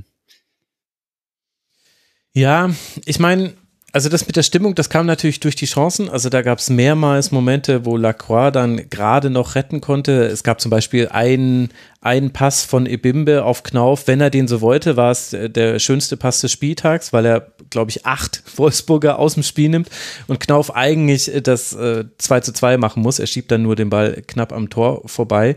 Und dann gab es eben so viele Hereingaben, die dann immer so knapp geklärt wurden oder knapp vorbeigingen oder dann musste Castells nochmal halten. Und ich glaube, das hat einfach so das Stadion dann wieder euphorisiert. Aber ich gebe dir recht, es war ein seltsames Spiel von beiden. Also bei Wolfsburg, Wolfsburg ist nicht mehr so schlimm wie noch vor ein paar Wochen, auch in diesem Spiel wieder nicht. Ich muss das dazu sagen, weil ich vor ein paar Wochen immer so, immer so deutlich Wolfsburg kritisiert habe, habe ich das Gefühl, ich muss es immer noch betonen, es war nicht genauso schlecht. Es waren aber wieder ähnliche Probleme. Du beginnst ganz gut, diesmal beginnst du ganz gut und dann aber beim Stand von 2 zu 1 in der zweiten Hälfte lässt du Frankfurt machen. Und all die Dinge, die in der ersten Hälfte gut waren, nämlich dass die Tiefe attackieren, funktioniert nicht mehr, weil eben da gab es eben zum Beispiel diesen tiefen Pass und da war gar keiner. Und wenn man genauer drauf guckt, war es in der ersten Hälfte schon so, dass eigentlich auch vor allem zwei Dinge gut funktioniert haben in der Offensive bei Wolfsburg. Das eine war der Flügel Baku und Mayer. Die haben oft miteinander gut kombiniert und Baku hat auch ganz eindeutig die Anweisung, spiel jeden Pass in den Raum. Keinen Pass mehr in die Tiefe, immer hinter die Kette und dann die Aufgabe der anderen ist, lauft hinter die Kette, das kriegt er schon irgendwie hin. Und der, die zweite gute Offensive, das gute offensive Stilmittel war Paredes oder Paredes. Der wurde eben nicht in den Lauf angespielt, sondern der hat mal den Ball auch in den Fuß bekommen, weil der konnte dann dribbeln, der konnte dann nach innen ziehen und was dann nur gefehlt hat, war quasi die Gegenbewegung, also dass Mähle ihn mal hinterläuft, dass mal Wind oder Behrens kreuzen, das war irgendwie, das war so ein bisschen unzusammenhängend. Ich glaube, weil es auch ein bisschen schwer vorherzusehen ist, was äh, Paradis immer so macht. Also man hat das Gefühl, dass er manchmal auch erst im Dribbeln dann die Idee entwickelt, was jetzt als nächstes kommt. Deswegen ist es vielleicht ein bisschen schwer und abgestimmt aufeinander ist es nicht. Und beide Dinge haben in der zweiten Hälfte einfach irgendwann komplett gefehlt. Und Wolfsburg stand hinten drin. Und das hätte gut gehen können, aber die Frage ist halt schon, warum Wolfsburg das einfach in jedem Spiel wieder und wieder macht und wieder und wieder damit Punkte verliert. Also das war ja jetzt, ich weiß gar nicht, wie viele äh, Unentschieden das waren, zwei, vier, sechs Unentschieden in den letzten sieben Spielen. Genau daher kommt das, weil man selbst bei Führung nicht noch ein Tor macht, sondern lieber sagt, okay, wir warten jetzt hier. Und Eintracht Frankfurt, ich meine, die waren natürlich auch, also ist jetzt ein weiches Argument, aber eine Verunsicherung nach dem Ausscheiden konnte man meiner Meinung nach schon spüren. Es gab schon krasse Abspielfehler in der ersten Hälfte. Äh, Kevin Trapp hat einmal so einen schlimmen Fehlpass gespielt. Pacho hat mal unbedrängt ins Ausgespielt. Knauf kam mal einfach äh, nicht an den Ball von Max ran. Und da hat man gemerkt, okay, das könnte jetzt natürlich sein, schlechter Platz, aber ich glaube, es war auch einfach schwierige Situation. Du liegst schon in der zweiten Minute 0 zu 1 zurück. Das kommt mit dazu. Dann hat man mit Etikette und Mamouche begonnen, was sehr, sehr gut war für die Zeit, in der beide konnten. Dann hatte Etikette einen Ganzkörperkrampf, so schien es zumindest, und musste ganz, ganz dringend ausgewechselt werden. Und dann hat was gefehlt. Und dass dann dieses 2 zu 2 letztlich fällt nach so einer Bogenlampe, die dann Chandler per Kopf verlängert und dann Mamouche zwar schön das Tor macht, aber da war ja nichts herausgespielt daran. Es war einfach nur, wenn man so will, kann man sagen, es war Willen von Chandler und das passt ja auch ganz gut, weil der hat auch unter der Woche getroffen. Das finde ich war auch perfekt für dieses Spiel und deswegen würde ich nämlich dann quasi das Fazit ziehen. Beide Teams haben krass viele Sachen in ihrem Hausaufgabenheft stehen. Das sind aber alles alte Themen. Also nichts davon ist neu, außer dass der Platzwart den Rasen vielleicht noch besser hinbekommen sollte. Und dementsprechend war es dann erwartbar, das Spiel irgendwie, aber unterhaltsam, weil vier Tore gefallen sind. Und ich fand es dann, ich weiß nicht, wie du siehst, Timo, ich fand es auch gerecht, dass das ein Unentschieden war. Irgendwie hat es keiner von den beiden verdient zu gewinnen. Sorry. Es, es klingt nicht nett, aber es ist so. ja. Gut, dann lassen wir das als Fazit auch so stehen. Ich äh, sage euch noch, wie es für Eintracht Frankfurt weitergeht. Also zum einen die gute Nachricht ist weiter vier Punkte Vorsprung auf Rang 7 für die Eintracht. Schlechte Nachricht, sechs Punkte Rückstand auf Leipzig. Da hätte man natürlich ranrücken können. Das ist nicht gelungen. Jetzt spielt man dann in Heidenheim und dann zu Hause gegen Hoffenheim. Das wird dann das direkte Duell. Und für den VfL Wolfsburg, der auf Rang 13 fällt, 25 Punkte hat Wolfsburg Acht Punkte Vorsprung auf den Relegationsplatz, aber das kann natürlich der Anspruch nicht sein. Ich glaube, in der Rückrundentabelle ist nur Darmstadt aktuell noch schlechter als der VfL. Nee, das habe ich verwechselt mit Freiburg. Stimmt, Freiburg war das, Entschuldigung. Wolfsburg hat ja immerhin schon fünf Rückrundenpunkte und Darmstadt ja drei. Also diese Info vergessen wir ganz schnell wieder, aber nicht, dass Wolfsburg auf Rang 13 steht. Wolfsburg wird jetzt dann zu Hause gegen Stuttgart spielen, dann gegen Leverkusen. Und ich sag's mal so, aufgrund der aktuellen Tabellenkonstellation würde ich sagen, die Spiele danach werden wichtig, nämlich gegen Augsburg und gegen Bremen. Dann kommt noch Gladbach. Das ist, glaube ich, aktuell eher so das Tabellenumfeld, an dem sich Wolfsburg orientieren muss. Und das sagt ja dann auch schon einiges aus. Und dann wollen wir über das äh, letzte Sonntagabendspiel noch sprechen. Augsburg gegen Freiburg. Denn auch Freiburg hätte ja die Möglichkeit gehabt, da ranzurücken. Eintracht Frankfurt spielt nur unentschieden, Leipzig verliert und Hoffenheim doch, die hatten schon gewonnen zu diesem Zeitpunkt. Das wussten wir schon. Aber es sollte Freiburg nicht vergönnt sein und das, obwohl es eigentlich perfekt begonnen hatte. Unter der Woche ja das sehr emotionale 3 zu 2 nach Verlängerung gegen Lens. Da hatte erst äh, Schorloy mit zwei Toren die Verlängerung erzwungen und dann Michael Gregoritsch das 3 zu 2 gemacht. Und jetzt beginnt dieses Spiel in Augsburg und schon in der 19. Minute kann Vincenzo Griffo den 26. seiner 28. Strafstoßversuche in der Bundesliga verwandeln. 1 zu 0 für den SC Freiburg, was wir alle nicht wussten, bis auf zwei Chancen soll es das eigentlich so offensiv gewesen sein von Freiburg. Es spielt mehr und mehr nur der FC Augsburg und irgendwann gelingen den Augsburgern dann auch die Tore, nämlich in der 72. Minute Felix Udokai zum 1 zu 1 und dann Arne Engels in der 81. Minute zum 2 zu 1 und so schafft es Marc, der FCA einen sehr, sehr wichtigen Dreier einzufangen. Die hatten nämlich vorher auch nur 23 Punkte, jetzt sind es immerhin 26, neun Punkte Vorsprung auf den Relegationsplatz und ich glaube, man kann sogar so weit gehen und sagen, steckt fast noch ein bisschen mehr in diesem Sieg drin, weil man gesehen hat, dass man mit der Idee, mit der man aktuell Fußball spielt, auch jemanden wie Freiburg, gegen den man ja notorisch schlecht aussah in den letzten Jahren, dass man den besiegen kann. Ja, definitiv. Äh, ich würde es aber insofern ein bisschen einschränken wollen, dass ähm, ja Freiburg heute ja, ich sag mal, man hat ihnen angemerkt, dass der Donnerstag sehr hart war. ähm, und das, das ist noch, ja. ist noch sehr nett formuliert. Also ich glaube, wenn Freiburg hier nicht in Führung geht in diesem Spiel, dann wird das Spiel auch so sehr deutlich für Augsburg ausgehen. Ähm, also Freiburg war stehend K.O. nach 60 Minuten. Mhm. Ähm, haben dann natürlich äh, noch Pech, dass sie auch früh ähm, verletzungsbedingt in der Innenverteidigung wechseln müssen ähm, ja, kriegen, kriegen den ähm, Elfmeter aus einer Situation, wo man, äh, finde ich, äh, Höhler vorher extrem herausheben muss, der wahnsinnig gut auftritt im Mittelfeld. Mhm. Ähm, klarer Elfmeter nach Foul von Jensen an Grifo. Und ähm, ja, du hast es schon gesagt, dann, danach war eigentlich, also ich glaube, 62. Minute äh, hat Rizzo Doan die Chance zum 2-0. Genau. Ähm, ver verpasst da knapp. Ja, und das, das war es dann eigentlich auch. Also viel mehr, viel mehr war von Freiburg nicht existent. Ähm, und äh, ich, ich fand es ganz interessant. Ähm, zumindest wurde es bei The Zone gesagt. Ich äh, habe es zu meiner Schande, da wir direkt nach dem Spiel aufnehmen, jetzt nicht nochmal gegengecheckt. Aber ähm, es hieß, dass Augsburg das einzige Team ist, das noch kein zu Null Spiel in Europas Top 5 liegen hat. Das in dieser Saison.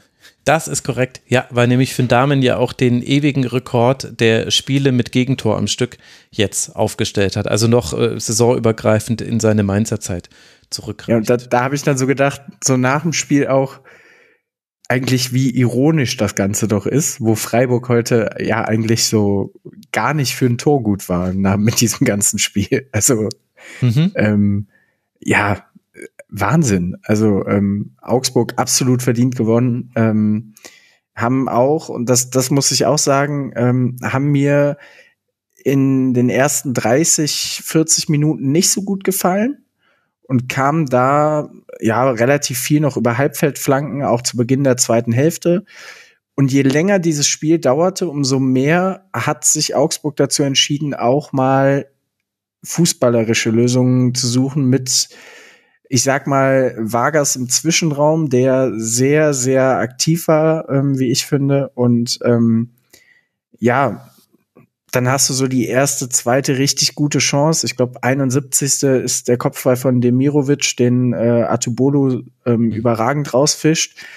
Das war dann so der Moment, wo du dir dann vielleicht so als Augsburg-Fan, gerade auch im Stadion, das erste Mal denkst, um Gottes Willen, das darf doch nicht wahr sein, dass wir jetzt hier 1-0 verlieren. Ähm, und äh, ja, beim, beim Ausgleich von Udokai ähm, ist dem Ganzen ja dann auch schon wieder eine Riesenparade von Atubolo vorausgegangen, ähm, wo ich auch erst da saß nach diesem angesetzten äh, Fallrückzieher von, ich weiß gar nicht was, Demirovic.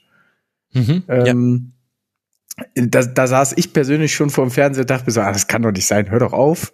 Und genau in dem Moment macht dann Udokai das Tor. Ähm, ja, und auch, also auch in der Folge, ähm, es war ja relativ schnell klar, wenn hier noch ein Team das Spiel gewinnt, dann wird es Augsburg sein, auf gar keinen Fall Freiburg. Und äh, so kam es ja dann auch durch äh, den doppelten Doppelpass Engels auf Demirovic auf Engels, ähm, der dann auch äh, ja extrem cool die äh, die 2-1-Führung für Augsburg markiert. Und ähm, ja,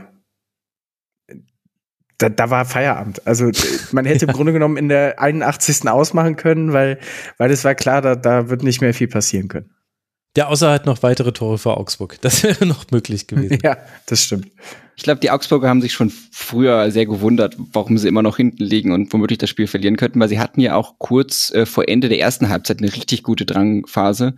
Also es war dann zweimal Vargas, erst mit dem gefährlichen Freistoß, dann gibt's die Ecke, dann wird die Ecke ausgeführt, dann kommt Vargas wieder gefährlich zum Kopf. Dann gibt's irgendwann eine gute Flanke von Jago. Gulde klärt aber gerade noch so, bevor Demirovic da dran kommt. Und dann gibt's glaube ich, wieder eine Ecke und dann köpft den Udoka ins Außennetz. Und dann sind die Freiburger auch wirklich sehr froh, dass irgendwann mal der, der Pausenpfiff ja. kam. Ähm, du hast das vorher gesagt mit den Albfeldflanken finde schon, dass das eigentlich aber dann wirklich auch sehr gut funktioniert hat, weil es war dann ja auch immer wieder möglich, dann insbesondere Vargas dann per Kopf anzuspielen. Es war jetzt ja auch einerseits verletzungsbedingt eine neue Innenverteidigung und dann äh, rückte Höfler ja auch äh, ausnahmsweise auch in die Innenverteidigung hinein und Eggestein spielte dann für ihn im Prinzip auf seiner Position auf der Sechs. Und ich finde schon, dass man da sehr deutliche Schwächen festgestellt hat, so dass es dann den Augsburgern auch immer relativ einfach und ohne Druck möglich war, den Ball dann eben da ins Strafraum, in den Strafraum zu bringen. Und bei den Freiburgern war das wirklich so, dass die jetzt ja nicht im Vergleich zum Pokalspiel sonderlich viel gewechselt haben. Also ich glaube, es war ein Wechsel auf drei Positionen. Gregoritsch, Grifo und Günther kam rein. Günther, muss man ja dazu sagen, mhm. ich glaube, das erste Mal wieder in den Startelf einsatz seit langer Zeit. Seit dem ersten Spieltag tatsächlich. Seit dem ersten Spieltag sogar. Also insofern auch noch nicht ganz bei 100 Prozent. Grigoric, der neu reinkam, wird gleich ein Pokalspiel zur 45. Minute eingewechselt. Also hat im Prinzip auch ein ganzes Spiel gemacht. Insofern war das, was die Rotationen anging, auch relativ äh, relativ wenig im Vergleich zum Pokalspiel und das hat man den Freiburgern dann wirklich sehr stark angemerkt. Hm. Ja, ähm, ich, ich finde auch hinten raus, also ne, ich, ich wollte es gar nicht so negativ darstellen, wie es jetzt vielleicht rübergekommen ist. Also äh, an sich klar, du kannst viel aus dem Halbfeld flanken, weil gerade Ritsu Doan ähm, irgendwann ja auch auf der Seite gar nicht mehr mit unterstützt hat. Also ähm, obwohl Freiburg ja dann sogar noch umstellt aufs äh, 5-4-1, um, um gerade am Flügel nochmal zu doppeln gegen die Flanken ähm, finde ich dann halt umso wichtiger, dass Augsburg eben da auch nicht kopflos geworden ist und gesagt hat, okay, jetzt nur noch langen Ball um langen Ball im 16er, sondern sie eben genau dann auch diese, diese Ruhe bewahrt haben und einfach auch mal gesagt haben, okay, ähm, vielleicht ist es nicht das einzige ähm, Stilmittel, was wir hier wählen sollten und äh, ja, haben eben dann die Lösung auch immer mehr über den, über den flachen Weg gefunden. Und ähm, ja, ich glaube, am Ende ähm, ja, Freiburg ist ist irgendwie mit diesem Spiel wahrscheinlich äh, sehr unzufrieden und dennoch wird man das äh, mit Sicherheit auch in ein, zwei, drei, vier Wochen, wenn man, wenn man dann hoffentlich ein paar Punkte eingefahren hat, ähm, einzuordnen wissen, dass es einfach in dieser Woche auch brutal schwer war, auf den Sonntagabend dann mit, mit wenig Regenerationszeit ähm, ja gegen, gegen Augsburg da voll auf der Platte zu sein. Ähm, ich glaube, man hat es ja auch bei, bei Christian Streich gemerkt, der ja auch äh, erkältungsbedingt äh, kürzer treten musste. Ähm, und ich glaube, so wie er mit den Kräften dann wahrscheinlich hier und da am Ende war, wird es auch einigen Spielern gegangen sein. Ja, und zum Dank darf man jetzt dann am Freitag ran, zu Hause gegen Bayern. Also hat auch noch die kurze Woche. Äh, danke an den Spielplaner oder die Spielplanerin an dieser Stelle. Also äh, zu Freiburg, ich finde, ihr habt eigentlich schon äh, alle wichtigen Dinge gesagt. Atobolo ist vielleicht noch kurz hervorzuheben, der ganz lange äh, verhindert hat, dass es schon früher den Ausgleich gab und äh, den Rückstand und ja auch noch beim Ausgleich äh, super pariert und äh, dann eben Pech hat, dass Udokai dann einfach nachrückt und Udokai kann aber halt auch nachrücken, weil Freiburg dann irgendwann so tief stand. Und ähm, ich fand das interessant, dass Freiburg so ein Mischding gespielt hat. Also meiner Meinung nach war es eigentlich das ganze Spiel über eine Fünferkette. Man hat es nur nicht immer so gesehen, weil immer der Ball nahe Außenverteidiger weit rausgeschoben hat. Also ich glaube, Freiburg wusste ganz genau, Augsburg flankt gerne, Augsburg flankt auch gerne aus dem Halbraum und deswegen müssen wir da nah drauf sein und innen müssen aber trotzdem alle stehen.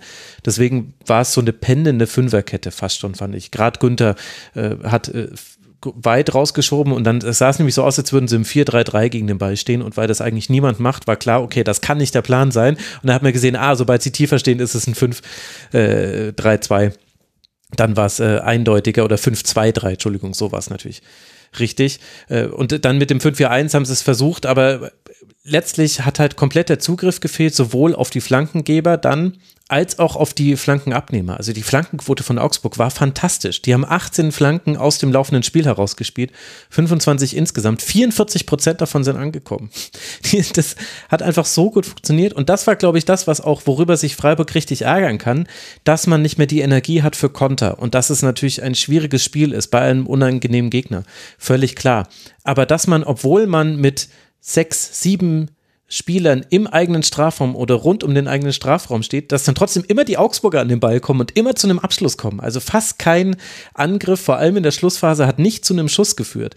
Das war untypisch für Freiburg und das kannst du natürlich auch auf Müdigkeit und so weiter schieben, aber eigentlich hätte das nicht sein müssen und eigentlich waren da auch Spieler auf dem Feld gestanden, die noch ein bisschen Restenergie hätten haben müssen und ich glaube, an so einem Spiel merkst du dann eben, warum es so schwierig ist, wenn du dich mal für den Europapokal qualifiziert hast, dich in der Folgesaison wieder zu qualifizieren. Weil so einen Punktverlust, so gut Augsburg war, aber den hätte es bei Freiburg nicht gegeben, ohne eben diese Doppelbelastung.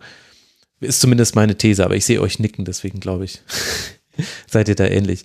Wollen wir noch kurz was äh, zu Augsburg sagen, weil wir haben jetzt viel über Flanken gesprochen, äh, aber auch über spielerische Elemente und das ist ja wirklich interessant, wie sich das weiterentwickelt hat. Timo, wie hat dir denn der FCA gefallen, der das ja völlig verdient gewonnen hat, aber der ja auch es geschafft hat, einen Dauerdruck aufzubauen? Das kennt man ja von dem frühen Augsburg, äh, von dem früheren Augsburg gar nicht. Ja, und ich finde auch beeindruckend, dass sie sich einfach nicht von diesem Gegentor äh, beirren lassen haben, was ja insofern auch ein bisschen geschenkt war. Also es war ja ein Elfmeter, wie gesagt, den Griffo dann gut verwandelt hat. Aber es war ja nicht so, dass die Elfmetersituation so war, dass irgendwie ein Augsburger noch in letzter Sekunde den Ball auf der Linie geklärt hat und dann gab es halt einen Strafstoß, sondern es war einfach so, dass Grifo zu Fall kommt, weil Jensen einfach viel zu schnell nach hinten läuft und dann einfach umhaut. Also man kann es so sagen. Und Grifo ja in dem Moment auch an, der Ecke im Strafraum stand, was jetzt nicht so unbedingt gefährlich äh, war. Aber ich hatte nie das Gefühl, dass es Augsburg jetzt irgendwie so bedrückt hätte, sondern sie waren davor gut im Spiel. Sie hatten ja einfach schon eine sehr große Chance direkt durch Jago dann in der dritten Minute, äh, wo sie den, wo er dann sehr gut geschickt wird, aber er selbst dann den Ball nicht so richtig gut trifft, sondern dass Ball, äh, so dass der Ball dann nur an den Pfosten geht. Und sie haben dann ein bisschen tatsächlich gebraucht nach dem Elfmeter, haben sich dann sehr schnell berappelt und hatten dann im Prinzip eine völlige Spielkontrolle. Also die haben ständig dann eben diese Chancen äh, rausgespielt und sie hatten dann aber auch eine ziemlich gute Staffelung und eine ziemlich gute Restverteidigung, sodass eben Freiburger Konter dann immer schon sehr im Keim erstickt werden konnten. Ja, ich finde vor allen Dingen auch, ähm, Augsburg hat so hat so über das gesamte Spiel immer wieder Situationen gehabt, wo sie in der gegnerischen Box waren und nicht direkt den Abschluss genommen haben, wo ich mir teilweise auch so dachte, so ein klein bisschen mehr Zielstrebigkeit und ihr wärt mhm. vielleicht schon viel früher an dem Punkt gewesen, wo ihr dann letztendlich auch ausgekommen seid. Also ich kann mich an zwei, drei Situationen erinnern, wo ich glaube, äh, Tietz war es, müsste es gewesen mhm. sein, der dann noch zweimal äh, ablegen will, anstatt selber abzuschließen. Ähm, Hinten raus gibt's dann auch noch drei, vier Situationen nachher mit äh, dem eingewechselten Bellio, wo man, ich glaube, fünf auf drei läuft und er dreht dann ab. Ähm, und, und also da auch so, ja, Augsburg äh, hätte sich ähm, am Ende wahrscheinlich sehr, sehr geärgert, wenn man hier nicht gewonnen hätte. Ähm, einfach aufgrund der, der möglichen Situationen. Und ähm, ich fand es ganz spannend und das, das machte dann auch irgendwie so ein bisschen die aktuelle Bundesliga-Saison aus. Ähm, Augsburg war zwischenzeitlich 15. Ähm, ja, stimmt. Schießt das Tor, ich gucke auf die Tabelle, auf einmal ähm, musste ich hochscrollen am Handy, damit ich Augsburg wiederfinde, ähm, weil Augsburg jetzt auf 11 steht und äh, einfach, ja, in diesem, in diesem Komplott äh, Tabellen siebter Hoffenheim mit 30 Punkten bis Tabellen 15. Bochum mit 25 Punkten. In diesem Fünf-Punkte-Segment äh, von den gefühlt 30 Teams, die sich dort äh, buckeln, mal eben ein paar Plätze hochgerutscht ist. Ähm, und da kann man dann eigentlich auch sehen, wie wenig momentan so ein Tabellenplatz an sich aussagt. Ich glaube, Augsburg ähm, ist auf einem guten Weg und äh, wird mit Sicherheit nicht an die europäischen Plätze anknüpfen. Das sage ich jetzt einfach mal so. Ich hoffe, das sehen mir alle Augsburg-Fans nach. Ähm, natürlich, wenn es doch passiert, dann äh, blame it all on me. Aber ähm, ich glaube, Augsburg ist dieses Jahr einfach in einer Situation, wo sie sich, ähm, wo sie sich früh gefestigt haben, wo sie früh aus dem Thema der absoluten Abstiegsnot raus sind und ähm, ja, einfach vielleicht jetzt auch nach oder langfristig ähm, ihren eigenen Fußball festigen können und ähm, ja, eine gute Basis auch für die nächste Saison dann schon schaffen. Denn das sieht man aktuell spätestens seit dem Trainerwechsel, ähm, finde ich, ist das echt ansprechend. Bezüglich der tabellarischen Situation, ich hatte überlegt, ob ich das eben schon bei Frankfurt sagen wollte, aber es, es, würde mich als Frankfurter würde es mich wahnsinnig machen, wenn man auf der einen Seite sieht, was für Punkte man hergibt, was für Spiele man noch verschenkt. Also es fing dann ja nochmal besonders an mit dem Spiel da in Darmstadt, wo man eine 2 zu 0 Führung nochmal aus der Hand gibt und immer so auf die Tabelle schaut und egal wie viele Punkte man liegen lässt, man trotzdem immer noch in Schlagdistanz zum Champions League Platz ist. Also sei es jetzt der vierte oder fünfte Platz, je nachdem, wie die deutschen Clubs international abschlagen. Aber da ist einfach, und bei Dortmund ist das gleiche Spiel dann und in Leipzig in abgespeckter Form finde ich auch einfach eine sehr große Ambivalenz zwischen halt den Leistungen und der allgemeinen Gefühlslage im Verein und dann aber den sehr realistischen Möglichkeiten, die die Tabelle eigentlich noch hergibt. Und ich mhm. kann mich irgendwie nicht so dran erinnern, dass das in den vergangenen Jahren auch so in dieser Stärke so sich da über den europäischen Vereinen abgespielt hätte. Das ist irgendwie schon ein Unikum in dieser Saison. Ja, also wie gesagt, Hoffenheim neun Spiele in Folge nicht gewonnen. Die haben gegen Bochum irgendwann in der Hinrunde, tief in der Hinrunde haben die gewonnen, ja, sind jetzt wieder Siebter. Also hat gereicht dran zu bleiben. Und zwischendurch war es so, als Freiburg geführt hat, war Freiburg Siebter und Augsburg 15. Also da, und jetzt sind sie Neunter und Elfter. Also jetzt sind sie wieder beieinander. Aber so passt es auch zumindest mit Blick auf äh, dieses Spiel. Für Augsburg geht es jetzt dann zum SV Darmstadt, bevor man zu Hause gegen Heidenheim spielen wird. Und dann kann man ja gucken, vielleicht kann man doch noch Europa angreifen und Marx äh, These widerlegen.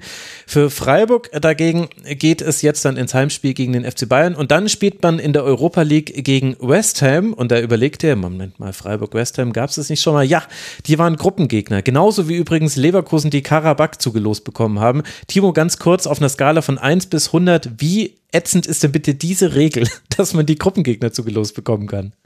Also die UEFA argumentiert ja, dass es ja, ja völlig in Ordnung ist. Schließlich gibt es da eine Zwischenrunde, diese, wo dann die Champions League Absteiger mit gegen Tabellenzweiten der Europa League spielen. Aber es ist natürlich insbesondere Quatsch jetzt. Also für Freiburg ist es schon blöd, aber für Leverkusen ist es ja noch blöder, weil sie ja diese Zwischenrunde ja gar nicht spielen. Also dann führt ja diese führt ja diese Argumentation führt ja noch weiter weg, sondern man hat einfach in der Gruppenphase gegen Karabakh gespielt und dann im nächsten KO Spiel dann wieder gegen Karabakh. Ähm, es ist auf der Skala eine 95. Sehr gut. Und ich habe uns nämlich eine Brücke gebaut zum nächsten Spiel, denn auf einer Skala von 0 bis 100, Thorsten Lieberknecht vergibt eine 500. Wie bescheuert ist die Regel, dass auch bei angelegtem Arm, wenn die Hand auch nur angeschossen wird, unmittelbar vor einer Torerzielung ein Treffer nicht zählt? Wir sind beim Spiel Werder Bremen gegen Darmstadt 98 und das war ein so bitterer Nachmittag für Darmstadt, man kann es nicht anders sagen. Erst erzielt Christoph Zimmermann in der 8 Minute per Eigentor das 1 zu 0. Das kann man noch ausgleichen durch Justwan in der 33. Minute. Danach geht es hin und her, aber Tore erzielt nur Darmstadt und das doppelt, aber beide zählen nicht. Einmal wegen knappem Abseits und dann eben 96. Minute war es, äh, glaube ich, äh, Skarke läuft etc. an mit allem, was er noch hat etc. schießt ihn an, aber eben offenbar auch leicht an die Hand von Hand, Brust, springt der Ball weg, dann gewinnt äh, Skarke sogar noch das Laufduell etc., versucht ihn zu faulen, meiner Meinung nach schafft es nicht. Hätte er sich mal faulen lassen, vielleicht, ja, doch, ja, wäre er nicht vor der Torerzielung gewesen. Dann wäre es ja tatsächlich nur darum, um, um, die Strafbarkeit gegangen. Naja, also er schießt ins leere Tor, äh, ganz Darmstadt inklusive Thorsten Lieberknecht, der wegen der vierten gelben Karte auf der Tribüne das Spiel verfolgen musste, rastet komplett aus. Und dann kommt der Video Assistant Referee und sagt Florian Bartstüber aufs Ohr, dieses Tor wird nicht zählen und dieses Spiel endet mit 1 zu 1. Ja, ich weiß gar nicht, Timo, wo wir anfangen. Wollen wir bei der Regel anfangen oder gibt's da, haben wir da überhaupt unterschiedliche Meinungen zu? Es kann nicht der Geist der Regel sein, so wie das entschieden wurde, oder? Nein, das kann nicht der Geist der Regel sein und das ist insbesondere für Darmstadt einfach, einfach brutal. Also, das ist jetzt also es wäre für jeden Verein brutal, wenn man eben so in die Führung gehen könnte, aber insbesondere äh, für Darmstadt in der Situation tabellarisch ist es brutal und dann auch mit der Vorgeschichte, also dass jetzt in diesem Spiel schon wieder ein Tor aberkannt wurde. Wir hatten das Thema letzte Woche, dass ein Tor aberkannt wurde und man kann dann immer am Einzelnen natürlich die Argumente finden und das war jetzt auch bei der ersten Aktion auch regeltechnisch völlig richtig, so wie es jetzt bei der Aktion in der, was war es, 95. 97. Minute auch regeltechnisch völlig richtig war. Aber es ist einfach eine, eine brutale äh, Gesamtgemengelage für Darmstadt, die sie da Woche für Woche erleben müssen. Und ich, ich konnte da Lieberknecht dann sehr gut verstehen, wo er dann auch der Mannschaft einfach einen großen Respekt dann am Ende aussprach, wie sie dann trotz dieser Situationen, dieser Einschläge, die sie dann jede Woche kriegen, dann sich trotzdem immer, immer wieder gut berappeln. Ja, also sehr, sehr ärgerlich, vor allem, weil ja auch die Leistung gut war. Also Bremen geht in Führung und Bremen macht auch Dinge okay. Also Bremen hat jetzt auch kein schlechtes Spiel gemacht, aber die beiden waren sich, glaube ich, sehr ähnlich in der Spielanlage und wussten deswegen eigentlich auch ganz gut, wie man das verteidigt. Wahrscheinlich, weil sie es im Training die ganze Zeit üben, weil sie haben sehr viel mit langen Bällen und mit Ablagen gespielt. Da waren sie eigentlich sogar fast gleich. Also bei Darmstadt gingen die langen Bälle halt auf Polter, bei Bremen vor allem auf Duxch, nur manchmal äh, auch auf andere Spieler. Und dann geht es eben darum, wie verteilen dann diese Spieler den Ball weiter, wie wird nachgerückt und wenn man dann auf den Flügel kommt, dann rücken alle in den Strafraum nach und es kommt zur Flanke, aber am liebsten hat man es eigentlich noch, man schickt dann jemanden tief hinter die Kette, Jinma halt bei Werder, Skarke, manchmal Mele, manchmal Just waren es bei Darmstadt 98. Also das heißt, Werder hat kein schlechtes Spiel gemacht, aber Darmstadt definitiv auch nicht und ich fand sogar Darmstadt in der zweiten Hälfte besser. Also, dass man da das 2 zu 1 erzielt hat, weil man Werder Bremen einfach so entnervt hat mit dem hohen Anlaufen, war für mich kein Zufall. Würdest du sagen, Darmstadt hätte den Sieg verdient gehabt? Hm, ich finde, also mit der Szene zum Schluss auf jeden Fall. Ich finde aber zumindest das Spiel kann man mit Darmstadt besser erklären als mit Bremen.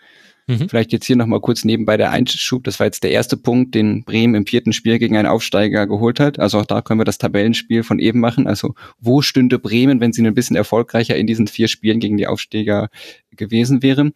ähm, ich fand es bei Darmstadt spannend. Also sie haben relativ früh umgestellt auf einen äh, 4-2-4 und damit so auf Bremens Aufbau reagiert. Also obwohl bei Bremen, ich glaube, vier Innenverteidiger ausgefallen sind, äh, hat Ole Werner trotzdem an der Fünferkette festgehalten, die dann natürlich, wie es so bei Mannschaften ist, wenn halt äh, Mitchell Weiser bei einem im Kader ist, dann im Spielaufbau häufig dann eine Viererkette ist, weil Mitchell Weiser einfach sehr weit vorne rausrückt im Vergleich zu Agur auf der anderen Seite, der einfach äh, viel tiefer stehen bleibt. Also hast du im Spielaufbau eine Viererkette, die dann eben in diesem 4-2-4 äh, von Darmstadt dann äh, direkt gepresst wurde. Und da fand ich Bremen tatsächlich noch mit am besten, weil sie es da eben relativ gut immer wieder geschafft haben, sich aus diesem Pressing zu lösen, eine Mittelfeld eine Überzahl äh, herzustellen und hatten dann tatsächlich relativ gute Möglichkeiten. Und ich finde dann aber, insofern fand ich auch, dass Darmstadt ein gutes Spiel gemacht haben, dass sie dann ich würde sagen, so nach, wann war das, 20, 25 Minuten, dann wieder abermals umgestellt haben. Dann war Darmstadt ein bisschen passiver, die sind nicht mehr so aggressiv angelaufen, haben dann, das war dann eher so ein 4-2-3-1, haben Außenstürmer auch getauscht und ich fand, da gelang es dann Bremen deutlich schwieriger, ähm, im Spielaufbau vorwärts zu kommen, weil sie sich dann von Darmstadt äh, viel mehr auf die Flügel äh, drängen ließen und das dann insbesondere auch in der ersten Halbzeit zu einigen Ballverlusten kam, also insbesondere auf der linken Seite, Jung und Ugu, da kam es dann immer wieder dadurch, dass Darmstadt sie dann so auf die eine Seite gedrückt haben, immer wieder zu Ballverlusten, wodurch Darmstadt dann ein bisschen Kapital äh, schlagen konnte. Insofern fand ich das durch die Anpassungen von Darmstadt insbesondere eine sehr gute erste Halbzeit. Ich fand in der zweiten Halbzeit hat Bremen dann ein bisschen besser gemacht. Also Darmstadt wurde mit zunehmend immer ein bisschen passiver. Bremen hatte immer mehr Spielanteile.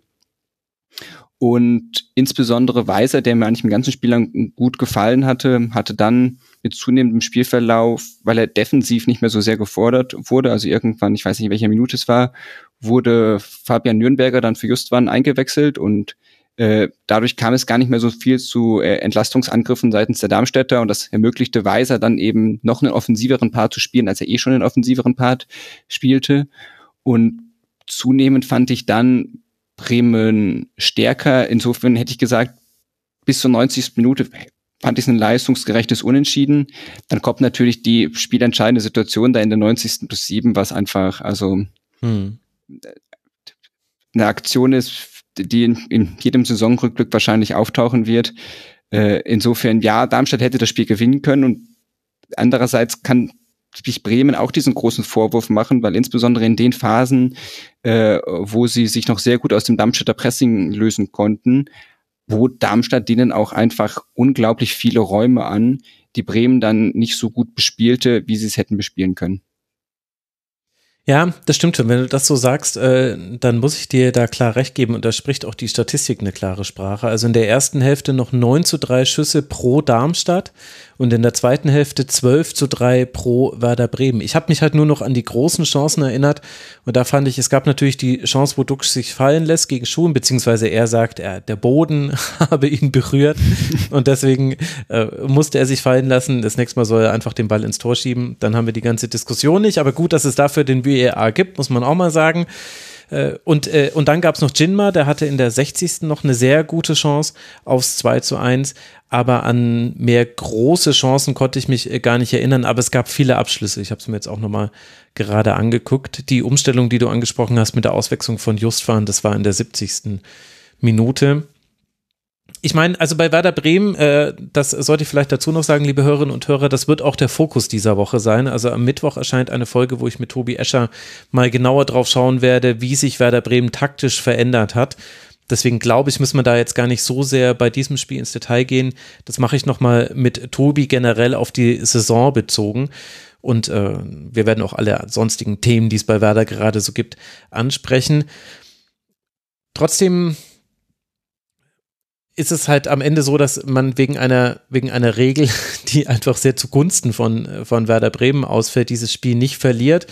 Und hätte man das verloren, dann hätten wir natürlich drüber gesprochen. Du hast ja jetzt gesagt, erster Punkt gegen die Aufsteiger, dann hätten wir es mit dem Heidenheim-Spiel verglichen, dass man ja 1 zu 2 zu Hause verloren hat. Also ich finde schon, dass Werder Bremen Themen hat und man kann natürlich mit den Ausfällen, also muss man ja, die muss man mit einbeziehen bei so einem Spiel.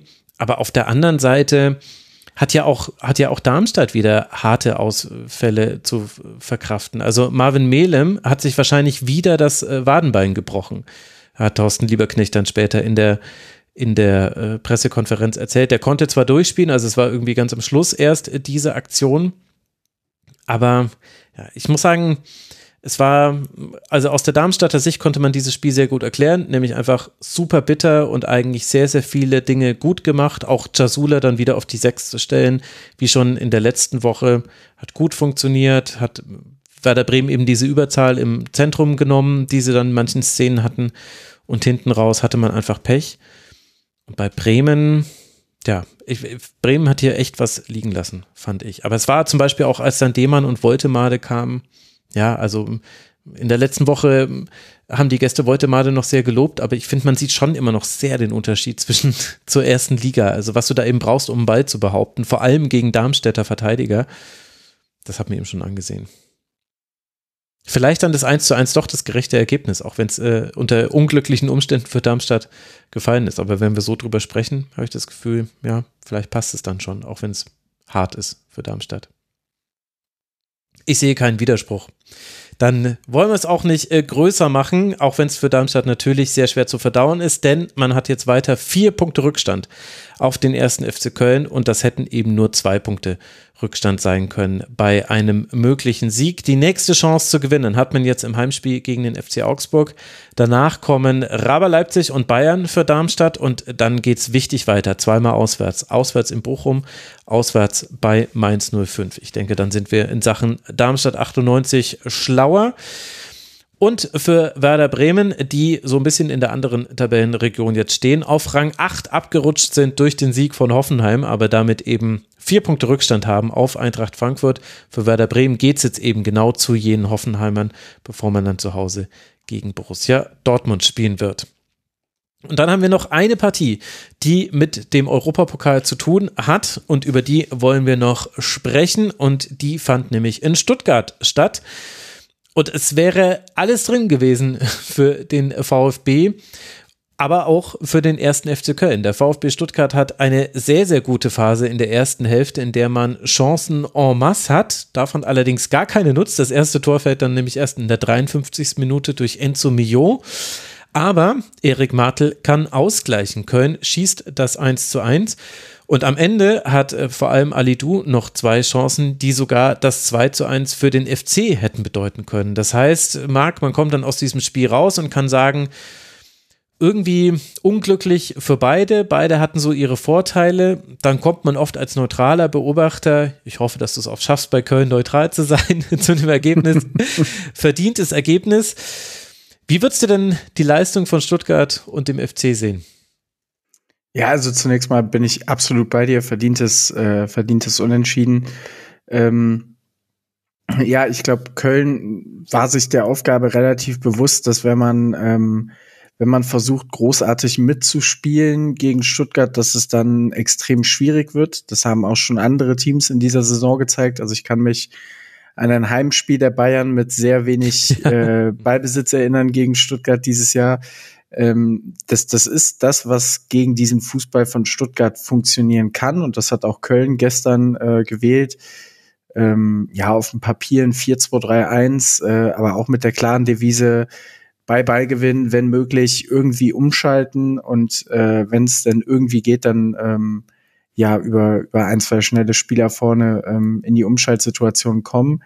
Ähm, und dahinter war so ein bisschen die Devise, möglichst eklig sein im, im Mittelfeld und möglichst alles wegverteidigen, was kommt. Und ähm, ja, Stuttgart hat einfach durch diese Saison erarbeitet so ein, so ein Selbstverständnis in, in seinem Spiel. Ähm, ich war, war ja vor einigen Monaten schon mal im Rasenfunk zu Gast und äh, da habe ich noch gesagt, äh, für mich, ich bin mir ziemlich sicher, dass Stuttgart in Europa landen wird bin bis jetzt froh, dass mir das noch nicht um die Ohren geflogen nee. ist. Äh, und Deswegen hast du jetzt mit Augsburg gleich die nächste These aufgestellt, die Antithese quasi. ja, genau. Ähm, und wenn man, wenn man sieht jetzt, also was, was Stuttgart auch ähm, für Möglichkeiten inzwischen hat, also wenn wir ähm, darüber sprechen, dass Stuttgart gestern kein gutes Spiel am Ende gemacht hat, so im, im Gesamtkontext betrachtet, ähm, für, für das, was man von Stuttgart dieses Jahr eigentlich erwartet, dann hätte ich gestern gedacht, okay, gut, gegen Köln zu Hause, ähm, ja, Köln ist jetzt dieses Jahr sowieso nicht in einer so starken Phase als Tabellen 16. letzte Woche dann auch noch 1-0 zu Hause verloren. Ich war mir eigentlich vorher ziemlich sicher, dass Stuttgart dieses Spiel ziehen wird. Mhm. Und ähm, war selber parallel in Gladbach im Stadion und äh, dort wurde dann eingeblendet, ja, 1-0 Stuttgart, äh, in der, in der zweiten Hälfte und dann war ich mir sicher, okay, gut, nimmt alles so seinen Lauf, hat Köln lange dicht gehalten, aber dann, dann äh, wird es wohl irgendwann geklappt haben. Und ähm, ja, so habe ich nach dem Spiel aufs Handy geschaut und äh, sehe ein 1-1, was dann auch in der Nachbetrachtung, ich habe mir das Spiel dann heute noch mal im Real Life angeschaut, ähm, ja, also im Grunde genommen in der 85. Minute, wo Ito wegrutscht und äh, Ali Du, glaube ich, war es, der alleine auf, auf den Torhüter zugeht, will dann äh, Fabian Bredlow noch umkurven und äh, schießt den Ball am Ende ans Außennetz. Ähm, ja, macht er den rein, gewinnt Köln das Spiel vermutlich 2-1, ohne ähm, diese ganz großen Chancen zu haben. Denn auch da muss man sagen, dass das 1-1 von Köln ist auch eher meiner Meinung nach ein Geschenk von Stuttgart. Ähm, ich glaube, in der Mitte stehen Karasor gegen Kilian ähm, mhm. und Wagnumann entscheidet sich dann, dass er, dass er da Kilian mit doppeln muss, warum auch immer, wodurch äh, Martel dann komplett frei auftaucht am zweiten Pfosten und äh, ja, ich glaube, er nimmt den Ball sogar noch an, kann zwei Kontakte ja, ja, da genau. machen ja, in der Box. Also ähm, wann immer ein Spieler bei einer Hereingabe, wo, wo die Box komplett gefüllt ist, Zeit hat, mit zwei Kontakten frei abzuschließen, weißt du, du hast selber auf jeden Fall einen dicken Fehler gemacht. Ähm, ja, und irgendwie, ich hatte so, da, also ich will, ich will gar nicht so über Arroganz sprechen, aber ich hatte so das Gefühl, Stuttgart war so, ja, wir werden das eh noch gewinnen alles gut. Also wir, wir holen dieses Spiel irgendwie, ähm, hat dann ja auch gute Möglichkeiten. Also Mio noch in der, in der 68. glaube ich war es. Ähm, ja. Mit einer, mit einer Mega-Chance eigentlich, aber doch irgendwie so am Ende so die ganz große Dominanz und, und, und so eine richtige Druckphase noch mal hinten raus, wo du sagst, boah, da hat Stuttgart noch mal richtig gedrückt und war drauf und dran, das Führungstor zu schießen, habe ich persönlich nicht gesehen. Ja, also Arroganz war ja das, wovon die Stuttgarter selber gesprochen haben, dass man eben arrogant gespielt hätte. Ich glaube auch, dass es eher grundsätzlichere Dinge sind. Also zum einen muss man sagen, das ist jetzt das dritte Spiel vom VfB in Folge, in dem man nicht gut spielt und in dem man vor allem ohne Druck nicht gut spielt. Und das muss man definitiv hinterfragen. Ich glaube, ein Teil der Antwort, warum er sich schwerer tut, ist tatsächlich Fabian Bredlow, der zwar gut gehalten hat, aber im Aufbau spielt er eine ganz andere Rolle als Alexander Nübel. Und das fehlt. Also was zum Beispiel gegen den FC zu sehen war und was einfach eigentlich nicht sein darf, die Außen, die äh, Passwege zu den Außenverteidigern, die waren sehr, sehr lang für die Innenverteidiger. Und deswegen konnte da der FC immer wieder mit Ansage eigentlich Pässe abfangen. Und dann habe ich drüber nachgedacht, ob die vielleicht auch deswegen zu lang sind, weil halt oft Nübel sonst in den Aufbau mit eingebunden wird und dann ist es genau der gechippte Ball, den er spielt. Also dann sollen die auch weiter nach vorne schieben, weil sie sich quasi von der ersten Pressinglinie entfernen, sodass quasi der gechippte Ball A gespielt werden kann und B auch nicht abgefangen wird, weil er quasi, äh, weil da genug Raum ist hätte ich jetzt nochmal ganz genau vergleichen müssen mit Spielen mit Nübel, da hatte ich keine Zeit für. Ich musste ja alle Spiele noch gucken an diesem Wochenende. Aber es war so ein Gedanke, den ich hatte. Und das ist aber was, was leicht zu beheben ist und was sich aber durch das gesamte Spiel über durchgezogen hat. Wo ich mich einfach wundere, dass sowas dem VfB passiert, weil das müsste man eigentlich nicht haben. Und dann ja, ich glaube, ja, ja. Ja, ich, ich, ich glaube, man kann sogar das Bild noch weiter ausweiten.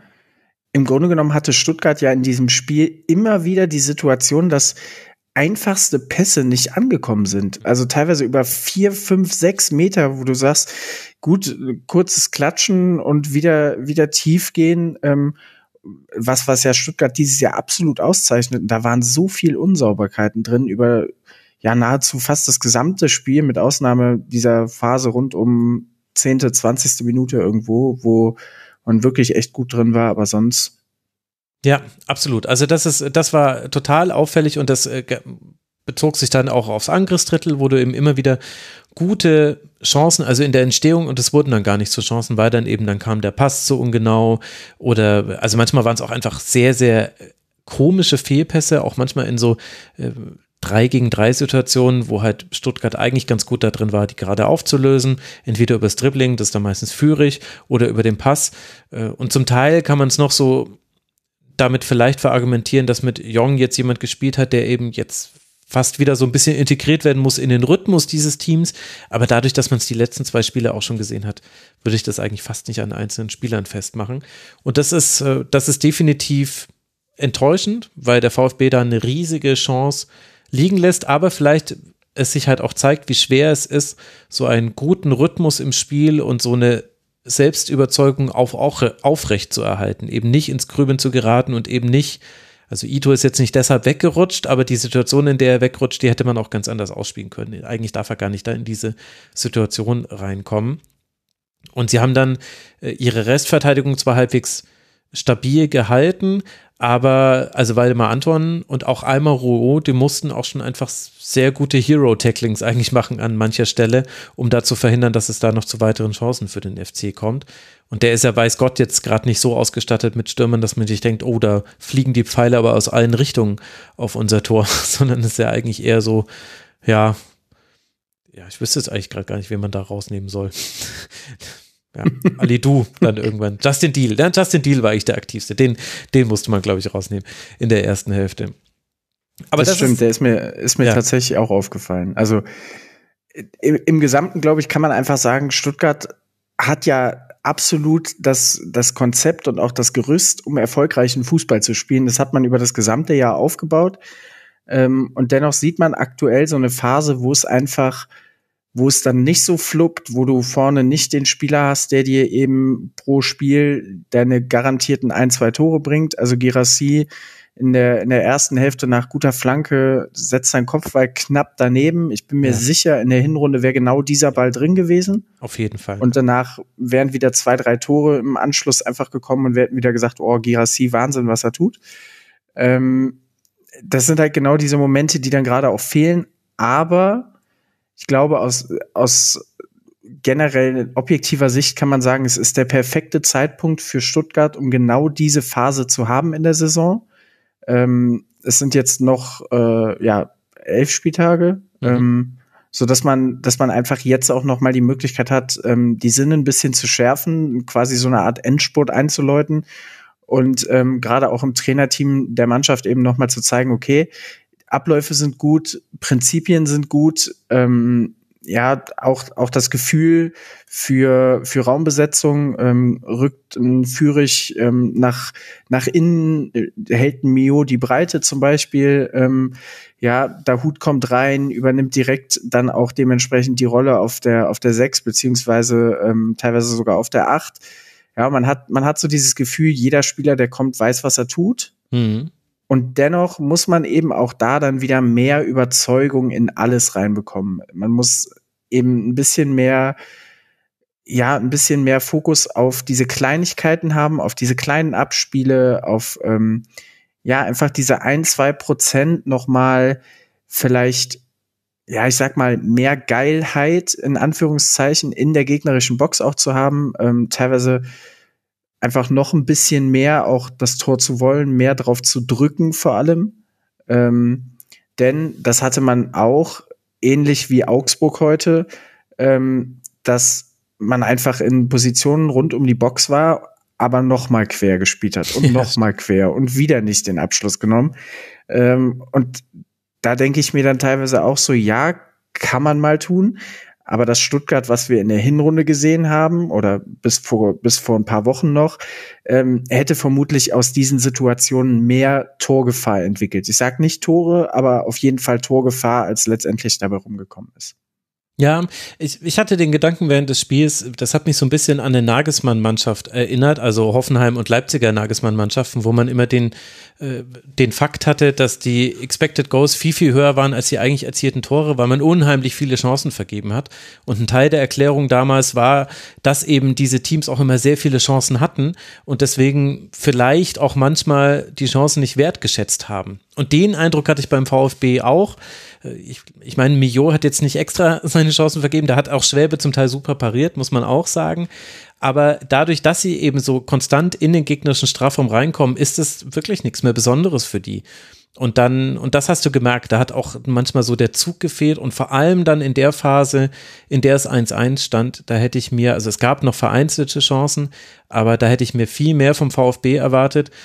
Und auf der anderen Seite muss man aber auch sagen, dass Chabot und Kilian auch wirklich viel, viel im letzten Moment gerade noch verteidigt haben, wo man quasi sagen kann, man hätte schon früher abschließen können. Stimmt, ja, aber es war dann auch sehr gut verteidigt von den beiden. Insgesamt haben die ein gutes Spiel gemacht und Köln fehlt halt einfach der Stürmer. Das ist jetzt auch überhaupt gar keine Neuigkeit mehr an diesem Zeitpunkt der Saison. Aber was in diesem Spiel drin gewesen wäre, das ist eigentlich schon dramatisch weil Köln so viele Dinge eigentlich gut gemacht hat in dieser Partie.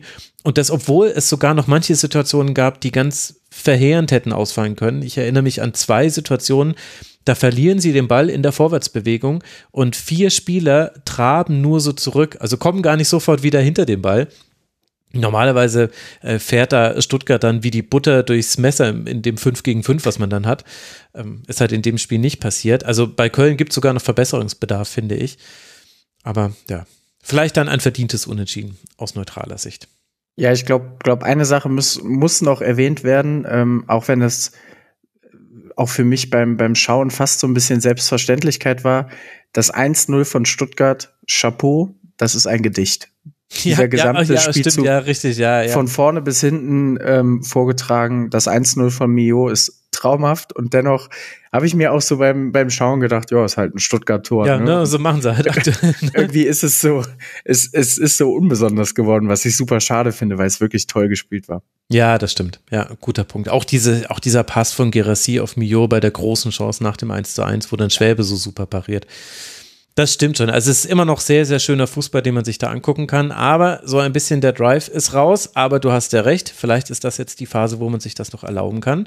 Stuttgart hat ja letztlich sogar einen Punkt gut gemacht auf Borussia Dortmund. Sechs Punkte Vorsprung sind jetzt auf Rang 4. Sieben Punkte Vorsprung sind es auf Rang 5. Es geht jetzt dann zum VfL Wolfsburg für den VfB.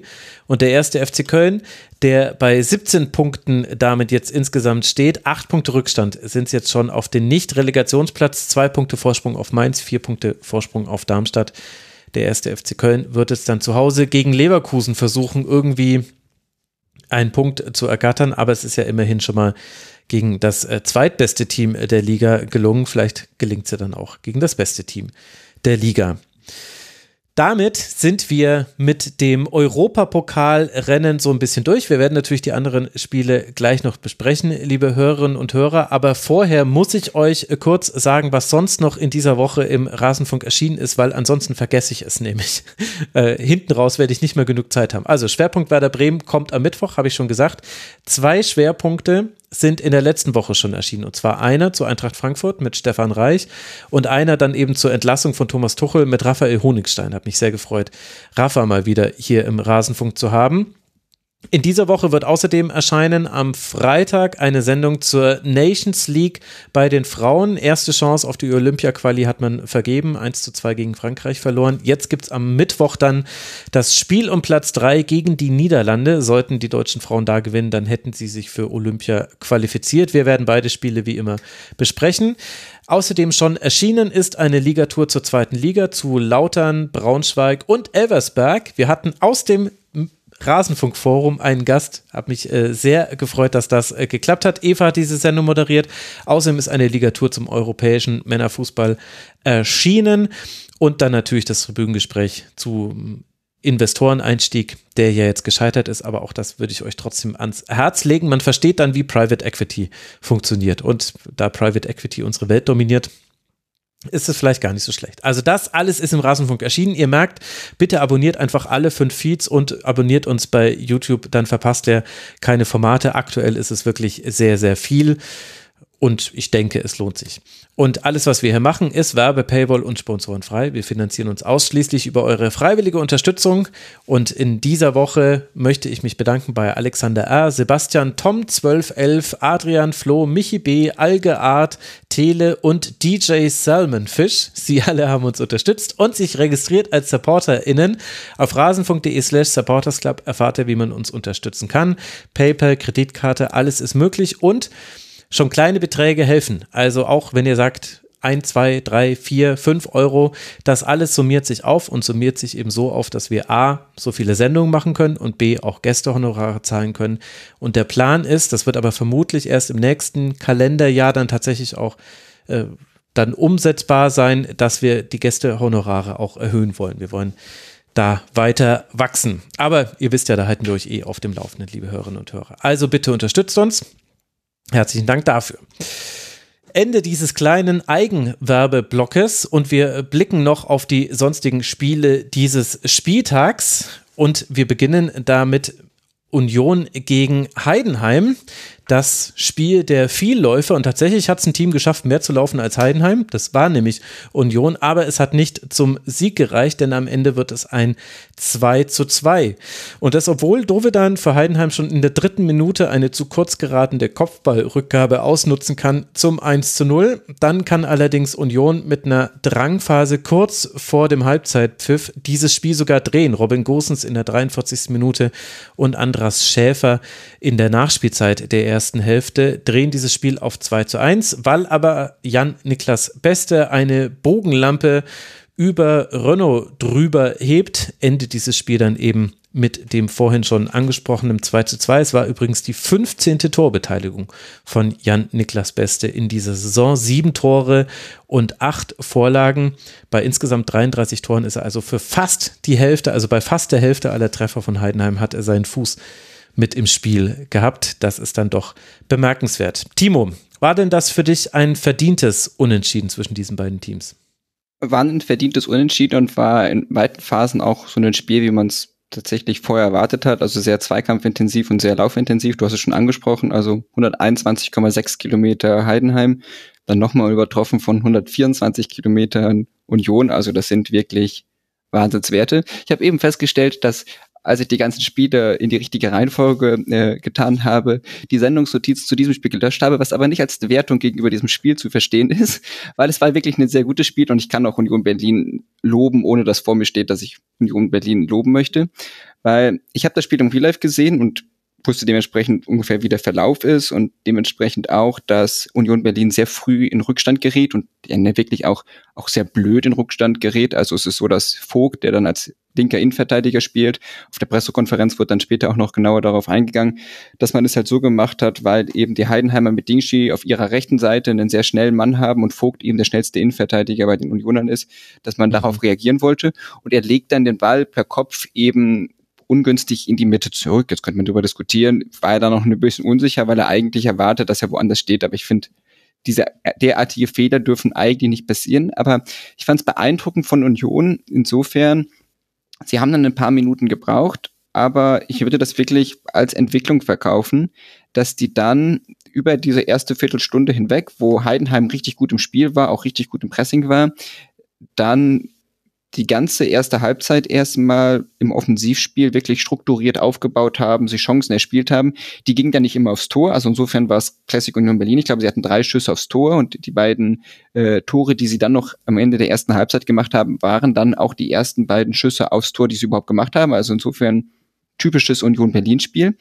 Aber ich fand auch schon vorher, wo es dann eben nicht so zwingend war in den, in den Abschlüssen, fand ich es dann doch beeindruckend, wie sie sich nicht davon irritiert lassen haben, dass sie eben schon so früh zurückliegen und es gibt angenehmere Gegner als Heidenheim, äh, um hinten zu liegen, sondern es dann über viele Phasen einfach geschafft haben, strukturiert aufzubauen. In der zweiten Halbzeit wurden sie ein bisschen passiver dann, insofern fast auch ein bisschen eine Komik dieses Spiels, dass sie dann selbst auf Konter lauerten, eben dann wieder klassisches Unionsspiel mit der Führung äh, im Rücken und dann selbst im Prinzip in den Konter laufen und dann den Ausgleich zu kassieren. Das war dann insofern ein bisschen unglücklich. Aber insgesamt würde mich das als Unioner schon überzeugen, weil es eben eine Entwicklung zeigt und äh, eine Einstellung nach Rückständen zeigt, die jetzt in dieser Saison sonst vorher nicht immer gegeben war. Mhm. Ja, also da würde ich zustimmen. Ich fand die Umstellung, also ja, das ist gut äh, erklärbar, warum Vogt eben gegen Dingchi spielen sollte. Ich fand diesen Mix aus Vierer- und Fünferkette bei Union ein bisschen seltsam, weil alles quasi zu sehen war. Also mal war Duki Rechtsverteidiger, mal war Vogt Linksverteidiger. Also es hing quasi davon ab, welcher Spieler schiebt jetzt vor und vielleicht hat er es auch mit der Ballposition zu tun, welcher der Außenspieler dann nach vorne schiebt und quasi die Fünferkette zu einer Viererkette auflöst. Manchmal war es auch eine klassische Dreierkette im Aufbau. Äh, aber ich hatte das Gefühl, also Vogt gegen Dingchi zu stellen, hat wegen der Geschwindigkeit Sinn ergeben, aber meiner Meinung nach tut das Vogt überhaupt nicht gut, so oft hin und her geschoben zu werden. Da ist er genau der falsche Spieler für, zumindest habe ich das aus seiner Hoffenheimer Zeit mitgenommen. Und im Zentrum wirkt er für mich ein bisschen stabiler. Vielleicht war aber noch ein weiterer Gedanke dabei, und das fand ich nämlich interessant, wie sich das bei Union jetzt verändert hat mit Bielitzer, die äußeren Innenverteidiger, egal ob sie dann quasi gerade auf einer Außenverteidigerposition spielen oder eben tatsächlich ein bisschen eingerückter, ist eigentlich egal, die sind die wesentlichen Aufbauspieler. Also es geht fast gar nichts über die Mitte. Kedira, er ist da, aber hat im Aufbau eigentlich kaum eine Funktion. Weiß ich ehrlich gesagt auch nicht, ob man da was verschenkt. Und sie spielen ganz viel eben dann aus diesen Positionen entweder auf den Flügel oder noch lieber, wenn es irgendwie geht, vorne ins Angriffsdrittel rein, auf Hollerbach, oft auf die ballferne Seite, wo dann auch hinverlagert wird. Und äh, da ist es natürlich dann vorteilhaft, wenn du Vogt und äh, Duki eben die beiden vielleicht auch stärksten Spieler in dieser Hinsicht, wenn die eben dann die äußeren Innenverteidiger sind und dann Knoche derjenige, der eher so den Ball zu denen bringt, zusammen mit Renault. Das fand ich interessant. Das hat auch in Teilen gut funktioniert. Ich hatte aber das Gefühl, dass das auch ein Grund dafür war, warum Heidenheim in der zweiten Hälfte dann besser war. Also Heidenheim hat sich, fand ich, das 2 zu 2 verdient, auch wenn es unglücklich aus Unioner Sicht gefallen ist. Und dann war das Spiel vorbei. Also es gab noch einen Schuss in der 73. Minute oder so, glaube ich. Genau, 76. Minute. Da gab es noch so einen Konter, genau, von Sessa. Äh, 5 gegen 3 Konter und Sessa schafft es da, den Fehlpass zu spielen, der diesen Konter unterbindet. Und das war die letzte Offensivaktion von beiden. Ansonsten haben die sich komplett neutralisiert. Und ich fand, dass diese zweite Hälfte, wo Heidenheim ein bisschen besser war und eher Chancen hatte, die hatte eben damit zu tun, dass sie sich darauf eingestellt haben und äh, dass sie sich dann äh, nicht mehr haben locken lassen. Wenn der lange Ball kam, dann haben sie den abgefangen und dann hat Heidenheim sehr sauber nach vorne gespielt, hatte viele gute Aktionen, nicht so die ganz großen Torchancen, also eigentlich genauso wie Union, also da waren sie sich sehr ähnlich. aber das war so ein Gedanke, den ich hatte, ob vielleicht der neue Aufbau von Union, der funktioniert gut, aber man weiß eigentlich auch relativ einfach, was man bekommt. Und wenn man dann eben merkt, okay, die überladen jetzt gerade den linken Flügel, ja, dann überladen wir halt einfach mit. Und da haben wir da Gleichzahl und da spielt sich Union aktuell noch nicht durch, weil so selbstbewusst sind sie nicht. Vielleicht haben sie auch nicht die richtigen Spieler für. Ich glaube, in der Theorie könnte das ein anderer Schäfer schon, zusammen mit Robin Gosens, aber das machen sie aktuell nicht. Dann spielen sie eben wieder zurück und dann geht es nämlich auf einen anderen Flügel und dann wird es auch so ein bisschen träge fast schon des Spiels. Es war so ein Gefühl, das ich hatte. Ich sehe das Zentrum gar nicht so kritisch wie du. Ich weiß jetzt gar nicht, ob du das Zentrum so kritisch siehst. Du hast ja vor allem nur über Sani Kedira gesprochen und seinen Spielaufbau. Ich fand eigentlich jetzt in dieser Dreierkombination, wie, der, wie die da gespielt haben, also mit Andras Schäfer, Lukas Toussaint und eben Kedira, fand ich das eigentlich eine ganz gelungene Kombination, weil sie auch eine gute Aufgabenteilung hinbekommen haben, eben zwischen defensiveren Rollen, dann eben Kedira und dann eben offensiveren Rollen, wie dann zum Beispiel äh, Andras Schäfer oder auch Toussaint, die mir eigentlich sehr gut gefallen hat, insbesondere Schäfer, der ja jetzt in der Hinrunde ja komplett ausfiel und mhm. hier jetzt sich zunehmend bei Union etabliert und fand eigentlich diese Dreierkombination äh, vielversprechend für die Zukunft. Ja, nee, genau. Ich finde es auch nicht schlecht. Ich fand auch die Aufgabenteilung gut. Äh, ich finde, Kedira ist ein bisschen verschenkt. Also äh, der könnte meiner Meinung nach noch mehr dann im Spielaufbau machen und ich finde es halt relativ berechenbar. Und äh, bis auf Aronson gibt es eigentlich dann auch kaum Spieler. Aronson und vielleicht noch Juranovic, wenn er so einrückt, die hatten quasi manchmal noch eine Idee, wo ich das Gefühl hatte, okay, das hat Heidenheim jetzt gefordert. Jetzt müssen sie mal drüber nachdenken, was sie machen, wie sie darauf reagieren. Oder vielleicht noch Hollerbach, wenn er so einen giftigen Zweikampf gewinnt. Aber das war vor allem in der, in der ersten Hälfte der Fall. In der zweiten Hälfte hat sich da Heidenheim sehr gut äh, drauf eingestellt. Und ich fand, früher war eben die Stärke von Union, dass man es geschafft hat, aus dem Mittelfeld immer wieder nachzurücken. Und das war manchmal eben auch Kedira. Ganz oft waren es natürlich die Sechser, die dann auf jeden Fall zu Achtern werden und dann auch alle in den Strafraum rein sollen, wenn man irgendwie auf dem Flügel ist, damit man eine sehr gute Strafraumbesetzung hat bei Flanke.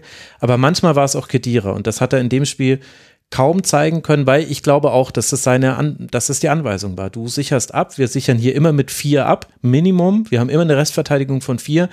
Und dann kann einem ja tatsächlich gegen Heidenheim schon weniger passieren, weil die ja ganz selten also in Umschaltangriffe kommen, wo sie mehr als vier Spieler haben. Also das ist, äh, das ist total selten. Vier sind es ganz oft, aber mehr als vier doch äh, sehr selten. Also deswegen, vielleicht war es auch gegnerbezogen.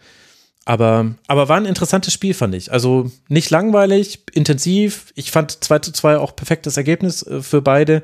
Ähnlich wie bei Frankfurt gegen Wolfsburg hat man viele Tore gesehen als neutraler Beobachter.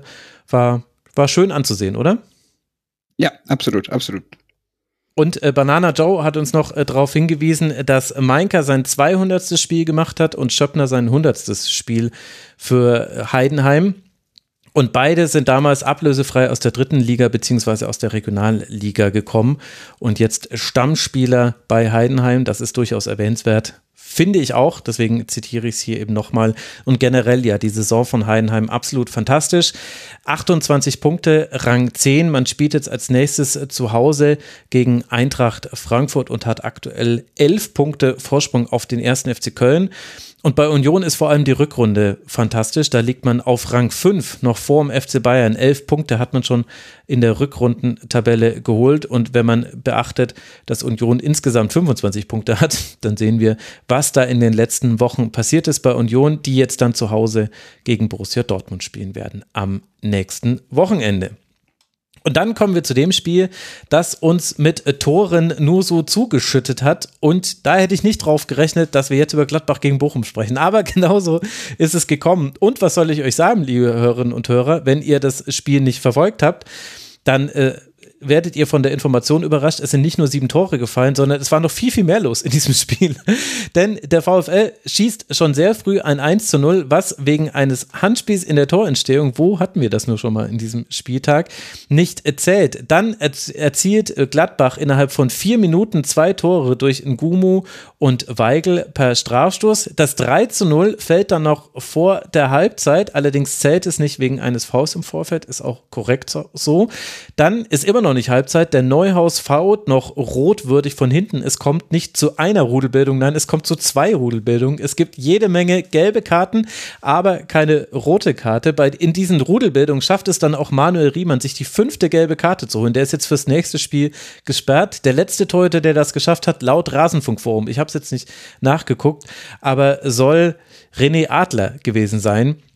Und das äh, ist schon mehrere Jahre her. Ich muss noch mal gleich. 2012, 2013. Ja, herzlichen Dank. Sehr Und ich habe es auch nicht verifiziert, aber der einzige, der in der Zwischenzeit äh, Manuel Riemann da hätte in die Quere kommen können, war ein gewisser M. Riemann oder Manuel R. je nachdem, wie man ihn abkürzen möchte.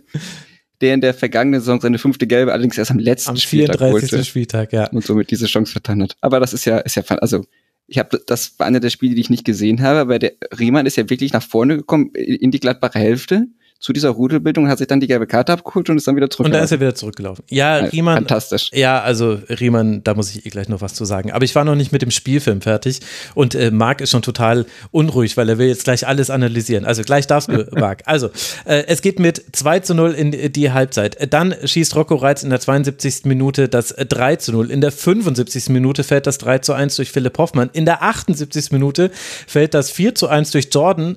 Äh, dann kann Kevin Schlotterbeck mit der Brust in der 88. Minute das, den, das Spiel nochmal enger gestalten.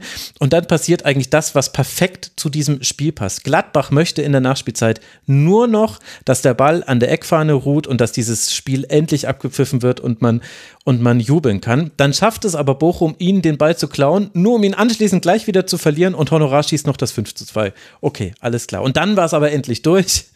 Und Bochum war natürlich sehr enttäuscht, dass man dieses Spiel verloren hat. Und Gladbach war mordserleichtert, dass man endlich mal wieder einen Dreier gesammelt hat und da unten ein bisschen rauskommt. Und jetzt, Marc, darfst du uns das alles erklären und analysieren. Ich glaube, du brauchst auch erstmal was zu trinken jetzt, ne, nach, dem, nach dem Spielfilm hier. Ey. Also, hättest du mir vorher gesagt, dass äh, ich ins Stadion gehe und neunmal den Ball im Tor sehe bei Gladbach gegen Bochum, boah, weiß ich nicht. Also, ich hätte ich hätte auf sehr viele andere Spieler an diesem Wochenende getippt. Ähm, ja. Wahrscheinlich äh, Wahrscheinlich sogar auf jedes einzelne, äh, nur nicht auf Gladbach. ja, hast du wenig Wolfsburg-Spiele gesehen, eindeutig. da ist er wieder, der Wolfsburg, den es doch gebraucht hat. Sorry, liebe Wolfsburg-Fans. Ja, ich, ich glaube, es war ähm, im Grunde genommen so wild, wie es jetzt klingt in der Darstellung, so war es auch. Also man kann das, glaube ich, ziemlich, ziemlich genau so beschreiben. Also ähm, Gladbach hat im Grunde genommen mit dem VfL Bochum ja den, den Lieblingsgegner für Seoane Ball. Also Bochum ist der perfekte Gegner für Seoane Fußball. Das ist, das ist einfach so. Also ähm, gibt, gibt viel Platz am Flügel gegen Bochum, ähm, was, was Gladbach gerade mit äh, Nathan Gumu ähm, immer wieder bespielt hat.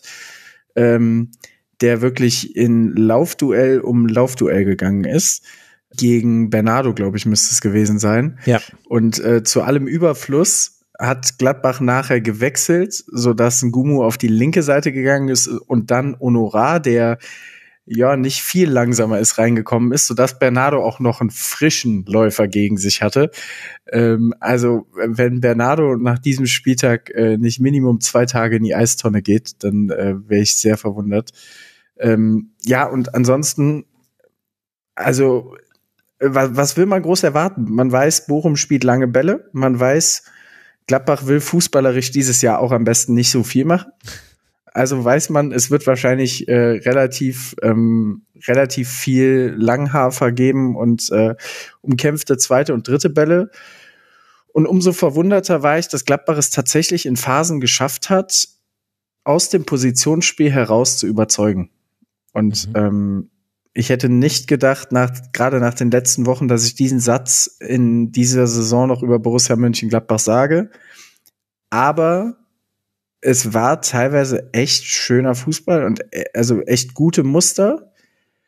Wenn gleich man sagen muss, dass beide Teams sich auch ja, ich sage mal, nicht ganz so sehr bemüht haben, ihr Verteidigungsverhalten in dieser Partie überzeugend aussehen zu lassen. Mhm.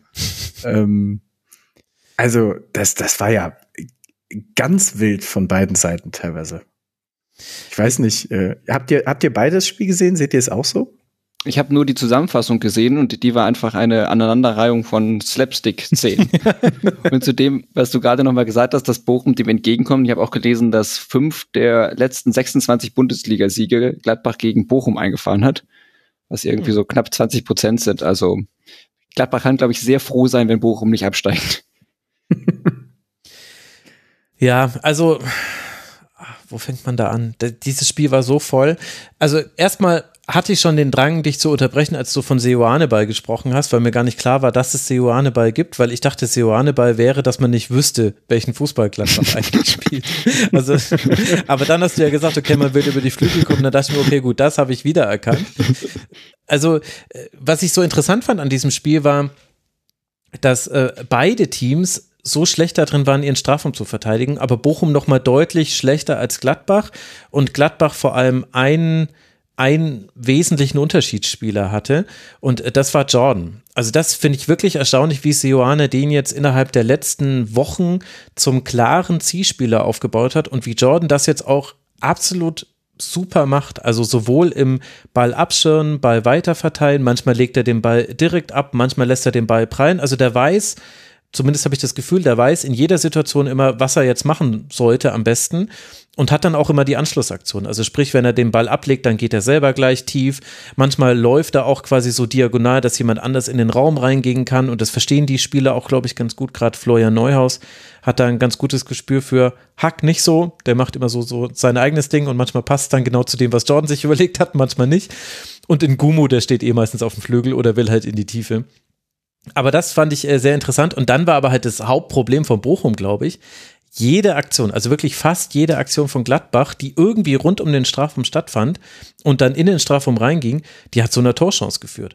Und irgendwann, ich weiß nicht, wie oft du, Timo, im Zusammenschnitt dann Manuel Riemann gesehen hast, wie er, wie er sich an die Stirn gefasst hat, wie er alle angeschrien hat, die komplette Welt zusammengeschissen hat, wo ich mir auch irgendwann gedacht habe, so nach der fünften, sechsten, siebten Chance, und da sind wir gefühlt in der zehnten Minute gewesen, muss es doch auch seinen Abwehrspielern fürchterlich auf den Zeiger gehen. Die sehen doch, dass das gerade schlecht läuft, die finden das doch selber nicht gut und dann haben sie nicht nur gerade schon wieder eine Ecke verursacht, weil sie irgendwie was nicht gut verteidigt bekommen haben, dann so, lassen sie sich auch noch, müssen sie sich auch noch anbrüllen lassen von diesem Irren, der da hinter ihnen steht, der es ja sogar schafft, sich selber dann ein Tor reinzumachen und dann erstmal trotzdem erstmal alle anderen anzuschreien. Also ich meine, die wissen natürlich, dass der so ist und die kennen ihn, aber also ich hatte da so ganz krasse äh, Papadopoulos-Vibes bei Schalke und bei Hamburg, der auch viele gute Aktionen hatte und auch viel Energie immer hatte, aber der auch bei allem im Positiven wie im Negativen seine Gegen, seine Mitspieler angeschrien hat und wo du manchmal das Gefühl hattest, Junge, jetzt bleib mal ein bisschen bei dir und konzentriere dich erstmal auf das, was du zu tun hast. Den Eindruck hatte ich bei Riemann total, aber es lag halt auch daran, weil wirklich Bochum im eigenen Strafraum Dinger gebracht hat, wo ihr gedacht hast, Junge, also wie habt denn ihr bisher Punkte, wie habt ihr denn den FC Bayern besiegt? Also das war ja, das war ja, äh, also ich, und ich weiß natürlich, dass sie besser gespielt haben gegen Bayern und so weiter und so fort. Aber es war irre. Und deswegen, Marc, war es ja auch so, ereignisreich, dieses Spiel, weil gefühlt war jeder Angriff, aber auch Bochum, wenn sie Angriffe hatte, es wurde eigentlich immer gefährlich und selbst wenn es nicht gefährlich war, hat sich irgendwie Nikolas verdribbelt und Wöber dann einfach den Ball mit 200 km auf die Tribüne geschossen zur Ecke und gesagt, ey Leute, also so spielen wir hier aber nicht weiter. Also irgendwie komisches Spiel. Ja, ich, ich glaube, es stand auch gerade bei Gladbach natürlich in den letzten Wochen so ein bisschen also eigentlich waren sich alle Fans darüber im Klaren, okay, verlierst du gegen Bochum, musst du das erste Mal das böse Wort Abstiegskampf wirklich in den Mund nehmen. Ähm, die Gladbacher Führungsriege hat sich aber, wenn sie sich geäußert hat, sehr klar dazu geäußert, dass ja eigentlich alles gar nicht so dramatisch ist und wir müssen einfach mal, und da möchte ich gerne ähm, dann auch Wöber aus einem Interview äh, unter der Woche zitieren, der gesagt hat, wir brauchen einfach mal mehr Eier, wie es auch Olli Kahn schon gesagt hat. Ähm, ja, kann man so sehen. Ähm, für mich braucht es einfach ein bisschen mehr fußballerischen Ansatz. Und da muss man dann auch sagen, also keine Ahnung, wie das 1-0 fällt, von sechs Leuten abgefälscht und irgendwie murmelt der Ball sich über die Linie. Es hat absolut gepasst. Also ich glaube, wenn wir hier einen Award vergeben würden, Kacktor der Woche, dann wäre es genau das geworden. Mhm. Ähm, und dann gibt's ja einen Elfmeter, wo man ja drüber diskutieren kann, aber ich glaube, da ist ein Kontakt an Kone. Und da ist ja auch schon wieder so eine Szene, die du eben auch schon angesprochen hast. Also vorher, ähm, ich weiß gar nicht, wer es ist, der den Fehlpass spielt, aber Kone steht ja weiß ich nicht, fünf, sechs Meter Radius um ihn rum, ohne Gegenspieler und bekommt den Ball in die Füße gespielt von Bochum ähm, mhm. darf dann abschließen und der wird noch geblockt und äh, daraufhin wird er dann gefault. Von ähm, Ordetz, der schon am Boden liegt. Ich glaube, der hat nämlich auch vorher genau. diese Erklärungsaktion gemacht. Also. Ja. Und äh, ja, dann, dann steht's 2-0. Du machst eigentlich fast noch das 3-0 mit einem wirklich schönen Spielzug, was aber, wie du schon eingangs auch erwähnt hast, zu Recht aberkannt wurde. Klares Foul von Jordan. Ähm, ja, und dann hat Florian Neuhaus ja seinen Moment, wo er äh, wo er schon eigentlich vom Platz gehen möchte mit der Geste, äh, so, so spiele ich nicht, so höre ich auf. ja, und äh, ja. ja. also ich meine, in dem Moment, ähm, es war für als Fan jetzt gerade ähm, aus, aus der Kurve schwierig ersichtlich. Ich habe im ersten Moment gedacht, er wüsste schon, dass er gleich rot bekommen würde, weil er so in Richtung vom Platz runterging.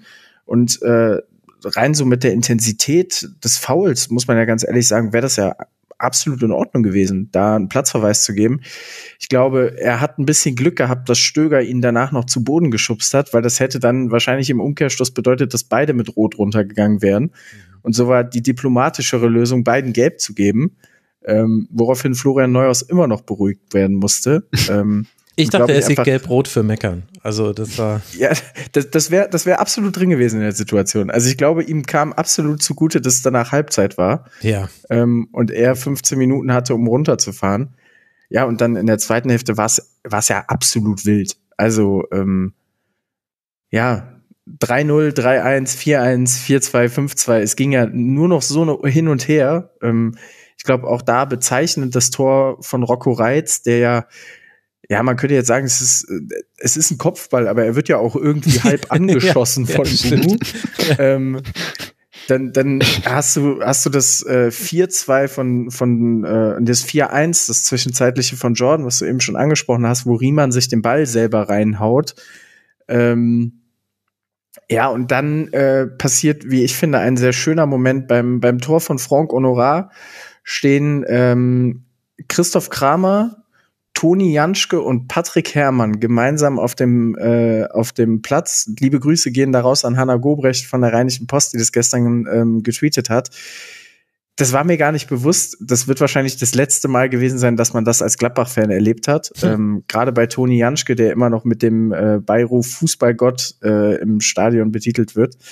Ähm, ist das dann doch ein sehr schöner Moment gewesen als Gladbach-Fan. Und äh, ich selber habe gestern nach dem Spiel getweetet, dass es, äh, dass ich ganz vergessen hatte, wie sich das anfühlt, so ein Spiel zu gewinnen, was das für ein gutes Gefühl ist. Ähm, ich glaube, wir sind uns alle einig, das war fußballerisch kein Leckerbissen, aber äh, ich glaube, jeder, der, ähm, der sich dieses Spiel angeschaut hat oder der sich auch im Nachgang noch die Highlights anschaut, kommt da auf seine Kosten. Ähm, außer man ist jetzt vielleicht Bochum-Fan, aber dann glaube ich, auch mit etwas Abstand wird man über die ein oder andere Aktion etwas schmunzeln können. Und äh, ja. Alle bis auf Manuel Riemann, glaube ich. Ja, ich glaube, der steht auch immer noch im Stadion und schreit rum. Also der wohnt selber in Gladbach ja auch. Ähm, ah, okay. Echt? Warum? Und äh, ich, ich glaube, seine Lebensgefährtin wohnt in Gladbach. Er hat, er hat okay. mal ein paar Häuser von mir entfernt gewohnt, tatsächlich. Ähm, und äh, ja, also äh, er regt sich ja auch in Situationen auf, wenn Bochum im eigenen Ballbesitz was macht. Also man bekommt im Fernsehen ja noch viel weniger davon mit. Ähm, ich habe gestern spaßeshalber zu einem Freund im Stadion gesagt, man könnte eigentlich auch 90 Minuten lang nur eine Kamera auf Manuel Riemann machen und sich das anschauen. Es wäre wahrscheinlich auch nicht langweilig. Ja, ich glaube aber, es wäre redundant. Also ich meine, wie gesagt, Bochum weiß ja, wen man da im Tor hat und so weiter und so fort, aber ich fand es manchmal schon drüber. Er hat natürlich auch das Pech, wenn du jemand bist, der immer auf alles reagiert, dann bist du immer das Schnittbild.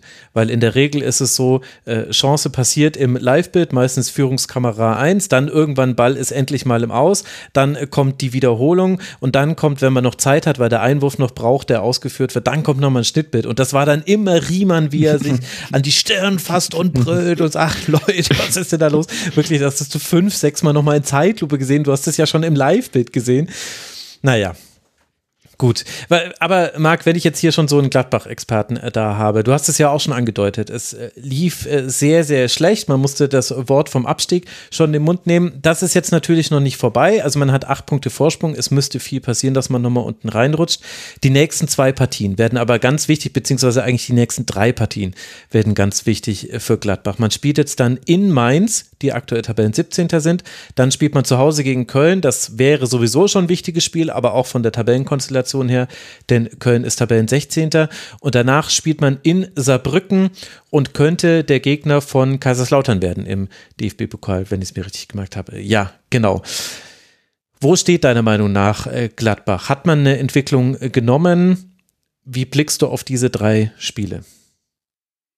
Boah, haben wir noch zwei Stunden Zeit? Also, ähm, äh, Entwicklung schwierig. Es wird äh, häufig vom Prozess gesprochen. Das ist in Gladbach ähm, ja ein Wort, was, was ich aktuell nicht mehr hören kann. Ähm, ist eher so der Prozess wie bei Kafka, ehrlich gesagt, würde ich sagen. Genau. Der also geht ähnlich schleppend voran. Es ist, ähm, es ist schwere Kost. Es macht dieses Jahr wenig Spaß, ähm, sich Borussia-Spieler anzuschauen. Also wenn ich nicht, ähm, ja, aufgrund der Tätigkeit für Borussia Explain tun würde, ähm, dann würde ich es vermutlich nicht tun. Also wenn ich kein Fan wäre, sagen wir so, ähm, dann würde ich es nicht tun, weil es einfach nicht attraktiv ist. Ähm, und darum wird es auch dieses Jahr nicht mehr gehen. Es geht jetzt um Effektivität und da muss man klar sagen, ähm, ja, so, so verrückt diese Liga ist, ist man jetzt mit diesem Sieg von, vom Wochenende dann auf einmal bis auf fünf Punkte an Platz sieben ran und somit näher an Ach, Platz sieben schon als nach oben. Platz 16. okay.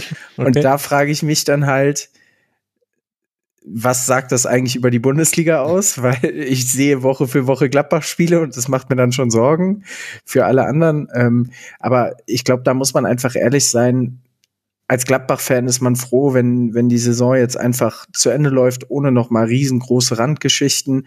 Ähm, und dann hoffe ich, dass im Sommer einige personelle und strukturelle Entscheidungen getroffen werden, was den gesamten Verein betrifft. Damit meine ich nicht konkret den Trainer, sondern damit meine ich auch ähm, die sportliche Verantwortung darüber. Ähm, es sind einfach Strukturen über Jahre jetzt auch entstanden, auch wenn man versucht hat, etwas Neues zu machen, aber man ist in den letzten Jahren von Ballbesitz über Umschaltfußball zu Ballbesitz zum Umschaltfußball zum Umschaltfußball und es ist gerade nicht mehr so wirklich klar, wofür Borussia stehen möchte. Und äh, auch wenn Roland Wirkus damals gesagt hat, man möchte zurück zum Borussia-Fußball, ist dieser Weg aktuell nicht mehr erkennbar für viele Gladbach-Fans. Ich glaube, der Verein tut gut daran, ähm, ja, allen, allen ähm, Mitgliedern und allen Fans der Borussia wieder etwas zu geben, woran, woran man sich erfreuen kann, woran äh, oder einen Weg zu zeigen, wo viele mitgehen. Und ähm, ja, natürlich wäre es für die Fanseele wichtig, das Derby zu gewinnen. Ähm, natürlich wäre es wichtig, nächste Woche in Mainz zu punkten, weil man dann mal zwei Bundesligaspiele in Folge gewinnen könnte. Mit dem Spiel gegen Köln wären es sogar drei, aber so weit möchte ich gar nicht denken.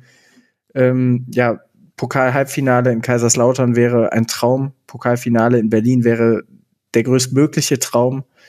Ähm, Timo grinst schon. Ich glaube, alle, das kann, das, er, er, sagt ja auch nur, das Pokalfinale in Berlin wäre der größtmögliche Traum. Also ja, wir müssen nicht drüber ja nicht sprechen. Pokalsieg, also. Nein, also im Finale gegen Fortuna Düsseldorf wird man dann ähm, schwere Karten haben. Nein, also äh, müssen wir uns ja auch nichts vormachen. Das, das äh, ist Gladbach ist nicht Favorit auf den Pokalsieg, aber es wäre aus Gladbacher Sicht schön, wenn man dieses Ereignis einfach hat, nach Berlin zu kommen. Das wäre für die Fanseele gut.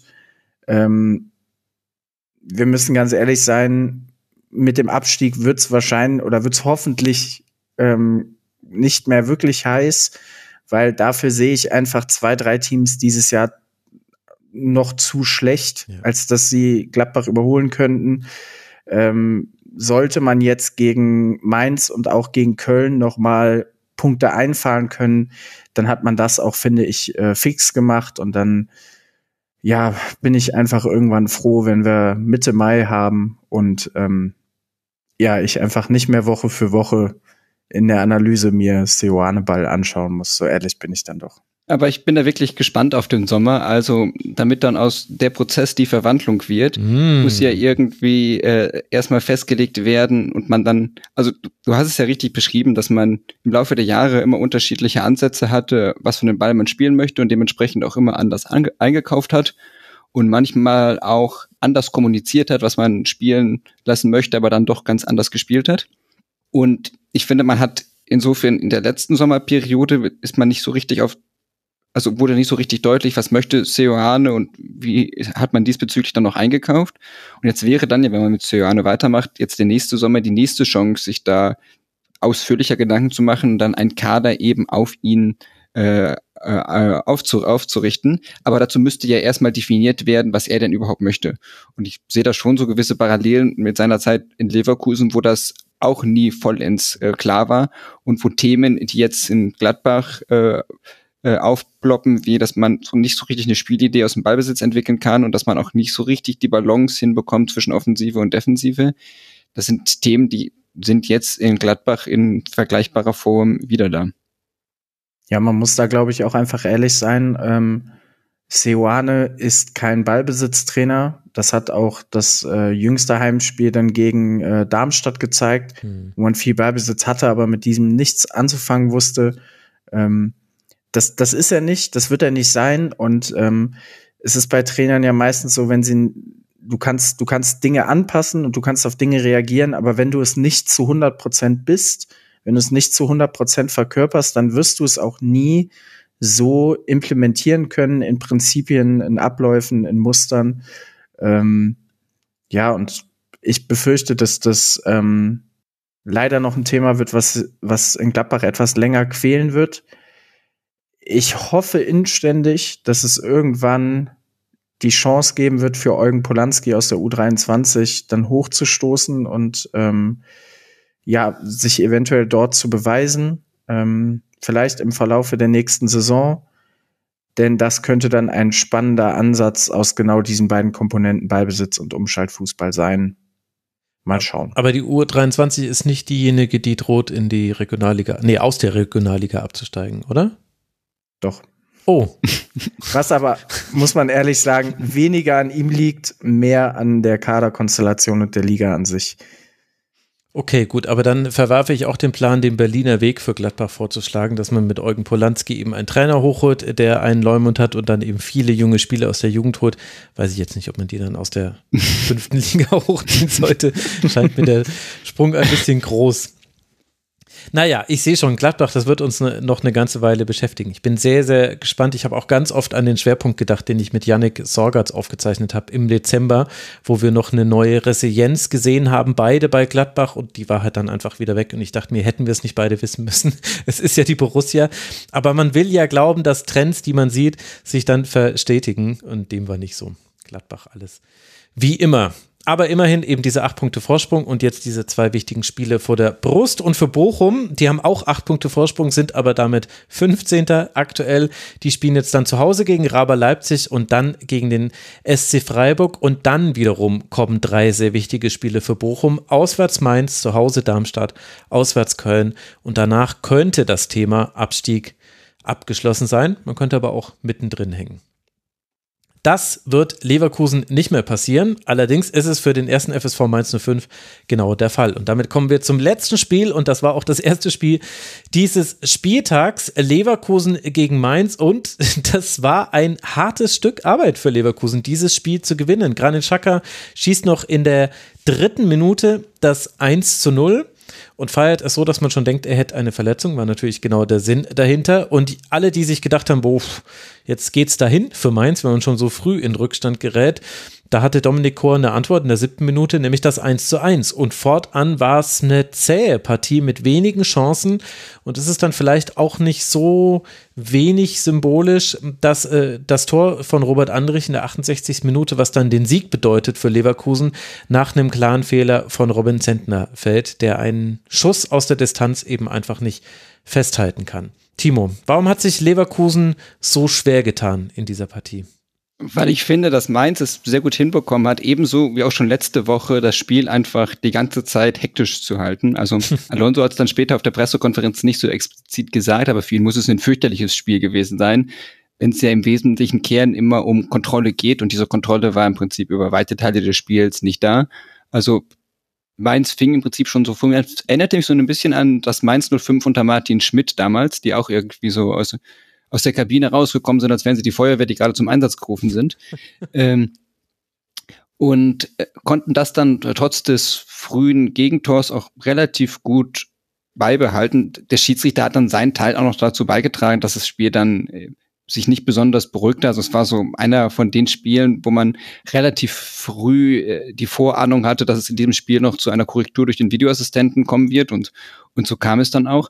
Aber ich finde einfach, dass es Mainz durch ihr Pressing geschafft hat, Leverkusen immer wieder zu falschen Entscheidungen zu zwingen. Und da waren wirklich einige dabei, auch durchaus überraschend. Also jetzt das erste Mal seit dem 16. Spieltag spielte Leverkusen wieder mit der favorisierten Dreier in der äh, Innenverteidigung Tabsobata und Kusunu.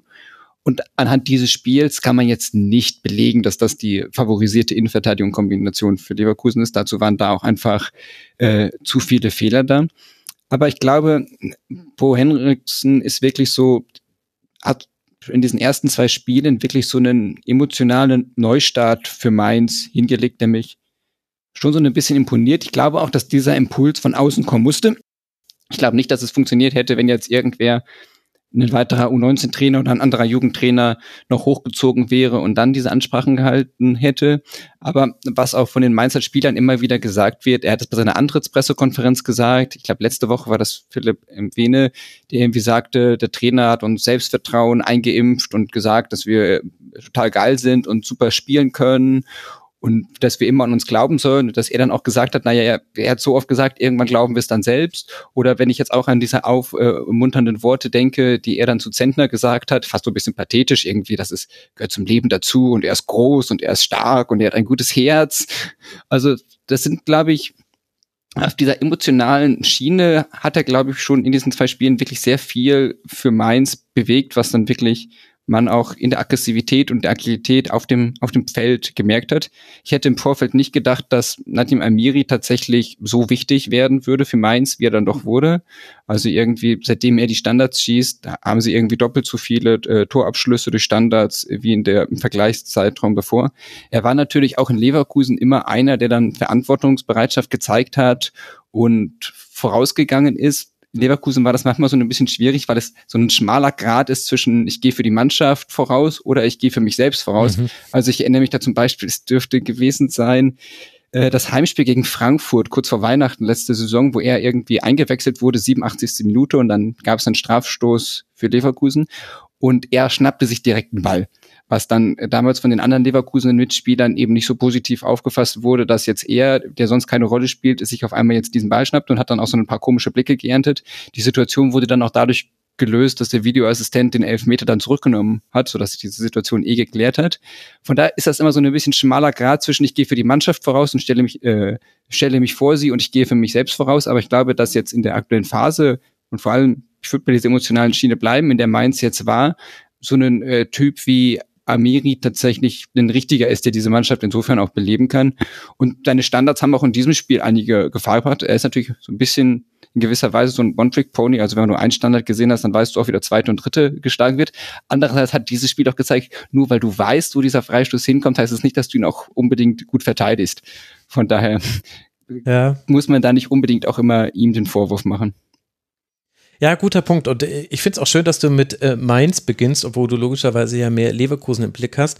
Ich fand also das ganze Motivierende und so weiter, die ganze Einstellung, Haltung zum Spiel, das erkennt ja jeder. Ich fand aber auch noch eine taktische Komponente interessant. Also sie haben im 5-4-1 gegen den Ball gespielt und immer wenn sie hoch rausgeschoben haben, konnten sie dann ultra leicht aus diesem 5-4-1 quasi so ein 2-3-Aufbau machen, äh, weil eben quasi die Außenspieler einfach äh, mit Onisivo draufgeschoben haben und dann konnte man eigentlich Mann gegen Mann mehr oder weniger zustellen gegen Leverkusen. Und das hat man jetzt schon häufiger gesehen, dass das Leverkusen nicht immer schmeckt. Also das hat man zwar schon sehr gut ausgespielt in der Saison und auch gegen Mainz natürlich in manchen Situationen, aber es gab eben die Fehlpässe. Du siehst in solchen Szenen immer, Andrich ist kein Palacios. Und ähm, also da, da kann man Leverkusen einfach auf den Zeiger gehen. Und dann war es aber so, wenn man dann überspielt wurde, ist Mainz sehr schnell ins 5-4-1 zurückgefallen. Und dann hast du halt in der Formation einfach den Vorteil, dass du nicht so weite Wege auf den Flügel hast. Das heißt, du kannst eben Frimpong und Grimaldo, die eben einfach die gefährlichsten Flügelspieler bei Leverkusen sind, die kannst du jetzt nicht immer doppeln, aber es gibt immer noch mal jemanden, der helfen kann, der nicht so einen weiten Weg auf den Flügel hat. Und oft war es dann auch schon so, dass dann Gruder zum Beispiel gegen Grimaldo der Erste war, der quasi den Erstkontakt hatte und versucht hat, ihn zu verteidigen. Und es war gar nicht Wittmer. Wittmer stand erst hinter ihm noch. Und das fand ich, hat sehr gut funktioniert. Und das haben wir jetzt schon ein paar Teams probiert gegen Leverkusen. Aber das hat bei Mainz 05, fand ich, sehr gut geklappt. Und Marc hat auch schon öfter genickt. Ich glaube, der sieht es ähnlich. Ja, definitiv. Also ich glaube, man muss bei Leverkusen auch hervorheben, sieben von den 16 Gegentoren schon nach Standards. Das spricht auf der einen Seite dafür, dass, dass Leverkusen aus dem Spiel heraus extrem gut verteidigt, aber dass sie einfach auch extrem anfällig bei Standards sind, so ja auch, auch bei dem, ähm, bei dem Muster von Mainz jetzt mit dem, mit dem Freistoß auf den zweiten Pfosten. Ähm, und umso ärgerlicher ist es dann, dass Robin Zentner halt bei beiden Toren seine Aktien dran hat also beim, beim ersten Tor, ja, ist, ich glaube, er steht so einen Schritt zu weit vorne. Und äh, klar, beim, beim zweiten Tor, da, das sieht jeder. Mhm. Und dennoch muss man da auch sagen, Mainz geht leer aus. Und ich glaube, ein Satz, den viele Mainzer Fans nicht mehr hören können. Wenn Mainz so spielt, dann werden sie wohl in der Liga bleiben. Aber wir können das jetzt über elf Spieltage noch sagen. Es müssen halt irgendwann die Punkte kommen. Ich meine, ähm, Jetzt kenne ich Borussia Mönchengladbach auch gut. Mainz spielt nächste Woche gegen Borussia Mönchengladbach. Das heißt, Mainz wird nächste Woche drei Punkte mehr auf dem Konto haben, vermutlich. Aber äh, Mainz braucht Punkte und Mainz braucht massig Punkte, denn äh, ja, die Relegation kann nicht das Ziel sein. Erst recht nicht so, wie dieses Team aktuell agiert. Also häufig hat man ja dann schon mal das Gefühl, dass so Teams vielleicht auch ein bisschen abgeschlagen sind. Aber mit was für einer Energie, mit was für einer ja, Kompaktheit und auch Geschlossenheit Mainz gegen den Ball arbeitet, das war wirklich ähm, sehr, sehr eindrucksvoll.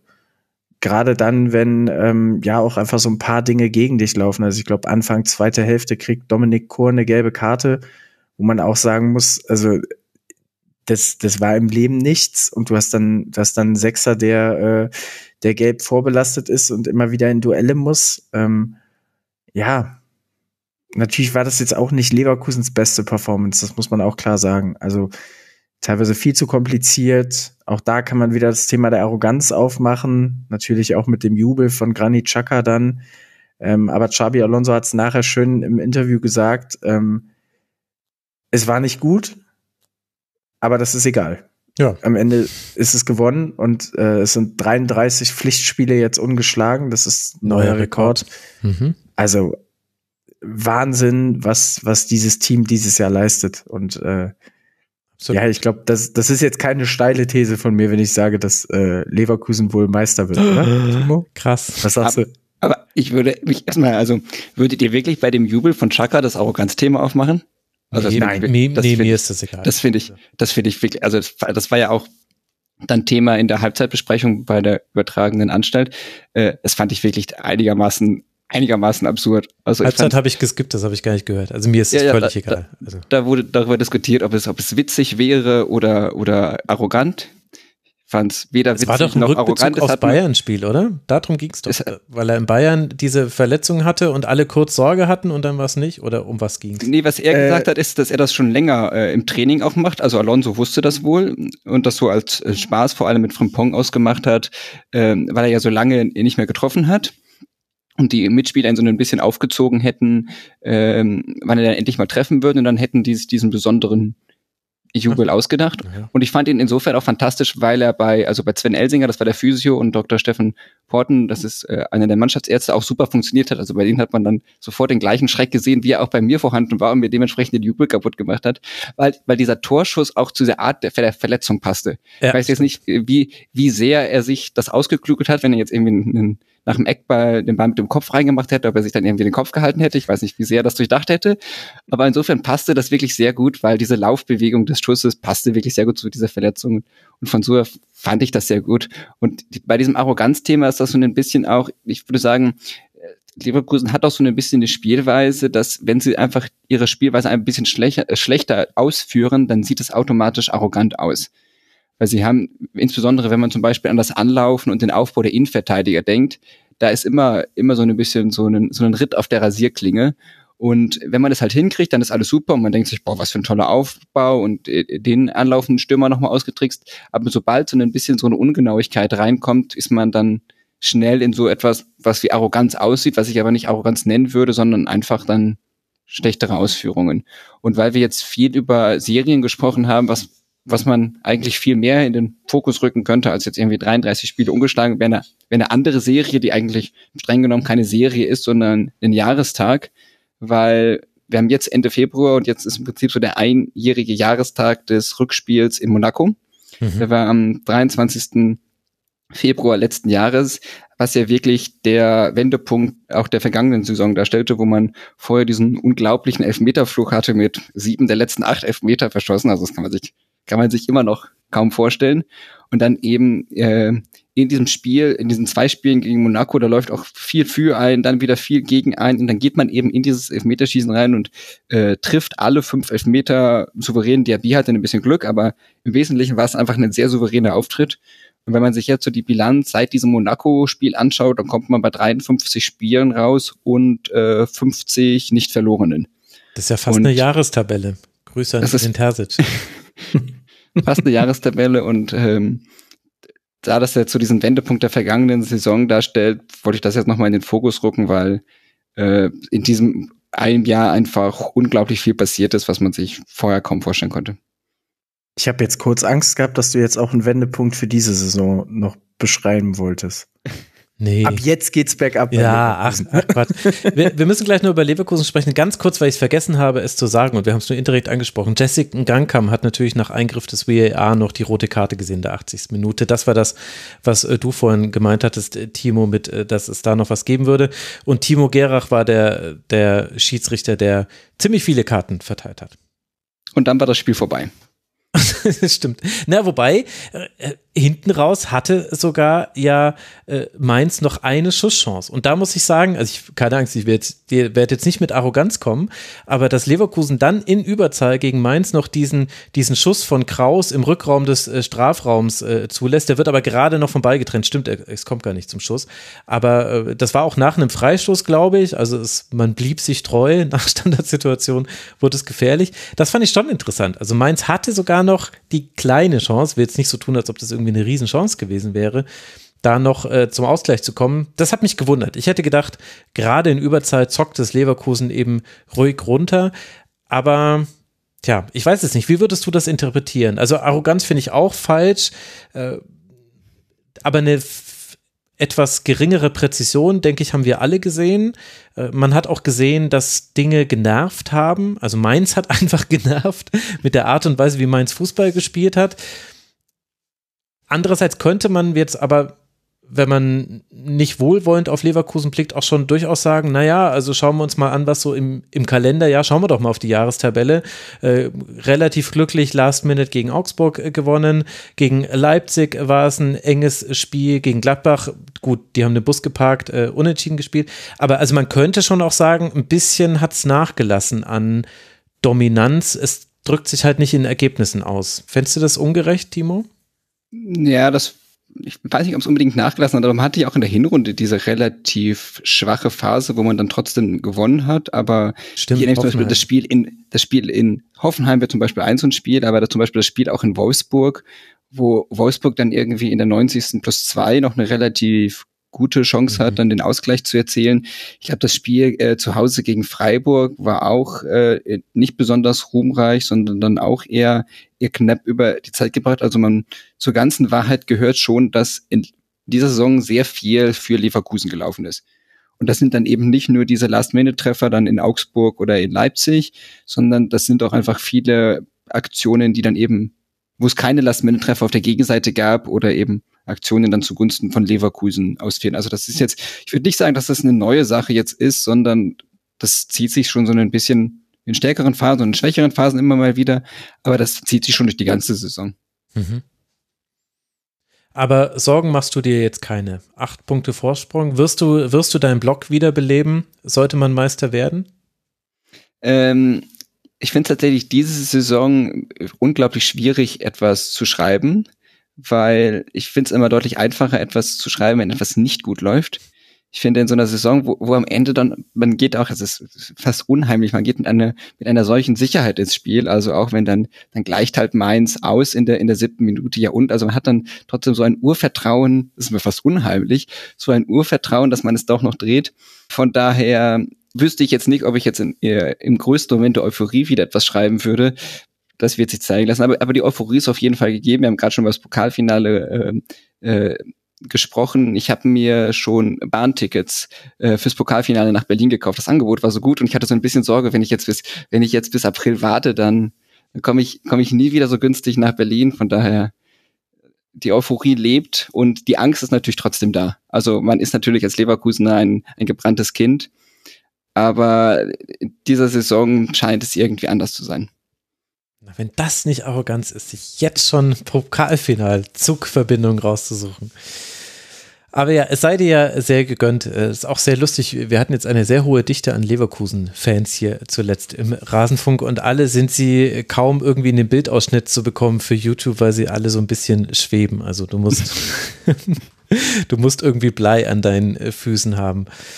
Äh, acht Punkte Vorsprung sind's. Es geht jetzt dann ins Spiel zum ersten FC Köln und äh, dann gegen Karabakh. Äh, das ist, ist, ja der nächste Gegner für Leverkusen. Ich habe es vorhin schon genannt. Sind wir mal gespannt, welche Themen da jetzt alle aufgemacht werden.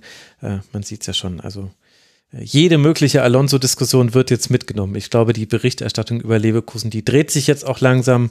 Aber ob das reicht, um diese acht Punkte Vorsprung wegschmelzen zu lassen, ich weiß. Ich finde, sie hat sich schon sehr gedreht, oder? Ja, ja, es hat sich, finde ich auch. Also im Grunde seit dem Bayern Sieg, würde ich sagen. Bis dahin war es auch hier in München so, dass viele noch gesagt haben, ah, Leverkusen, die brechen schon doch irgendwann ein und dann zack, ein Sieg, der ja auch wirklich sehr gut war, aber dann danach alle, oh Gott, Leverkusen wird Meister und äh, Alonso muss zu Bayern und äh, Wirtz muss zu Bayern und ja. Naja. Wobei die Alonso-Diskussion gab es ja schon vorher. Also das mhm, gab es bei Real Madrid und dann sind sie so ein bisschen eingeschlafen, weil jetzt Angelotti doch länger bleibt, aber dann als Klopp aufgegeben hat, ähm, sein, also sein, sein Amt aufgeben wird äh, im Sommer, dann ist das auch sofort wieder losgebrochen. Von daher.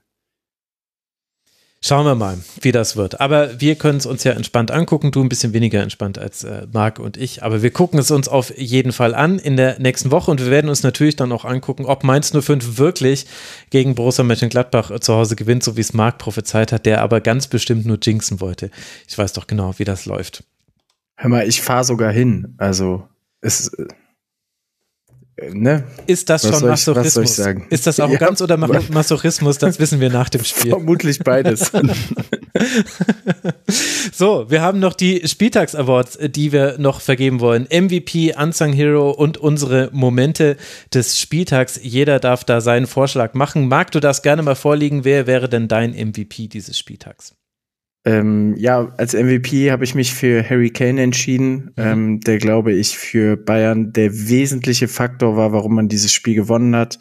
Ähm, von daher meiner Meinung nach Harry Kane.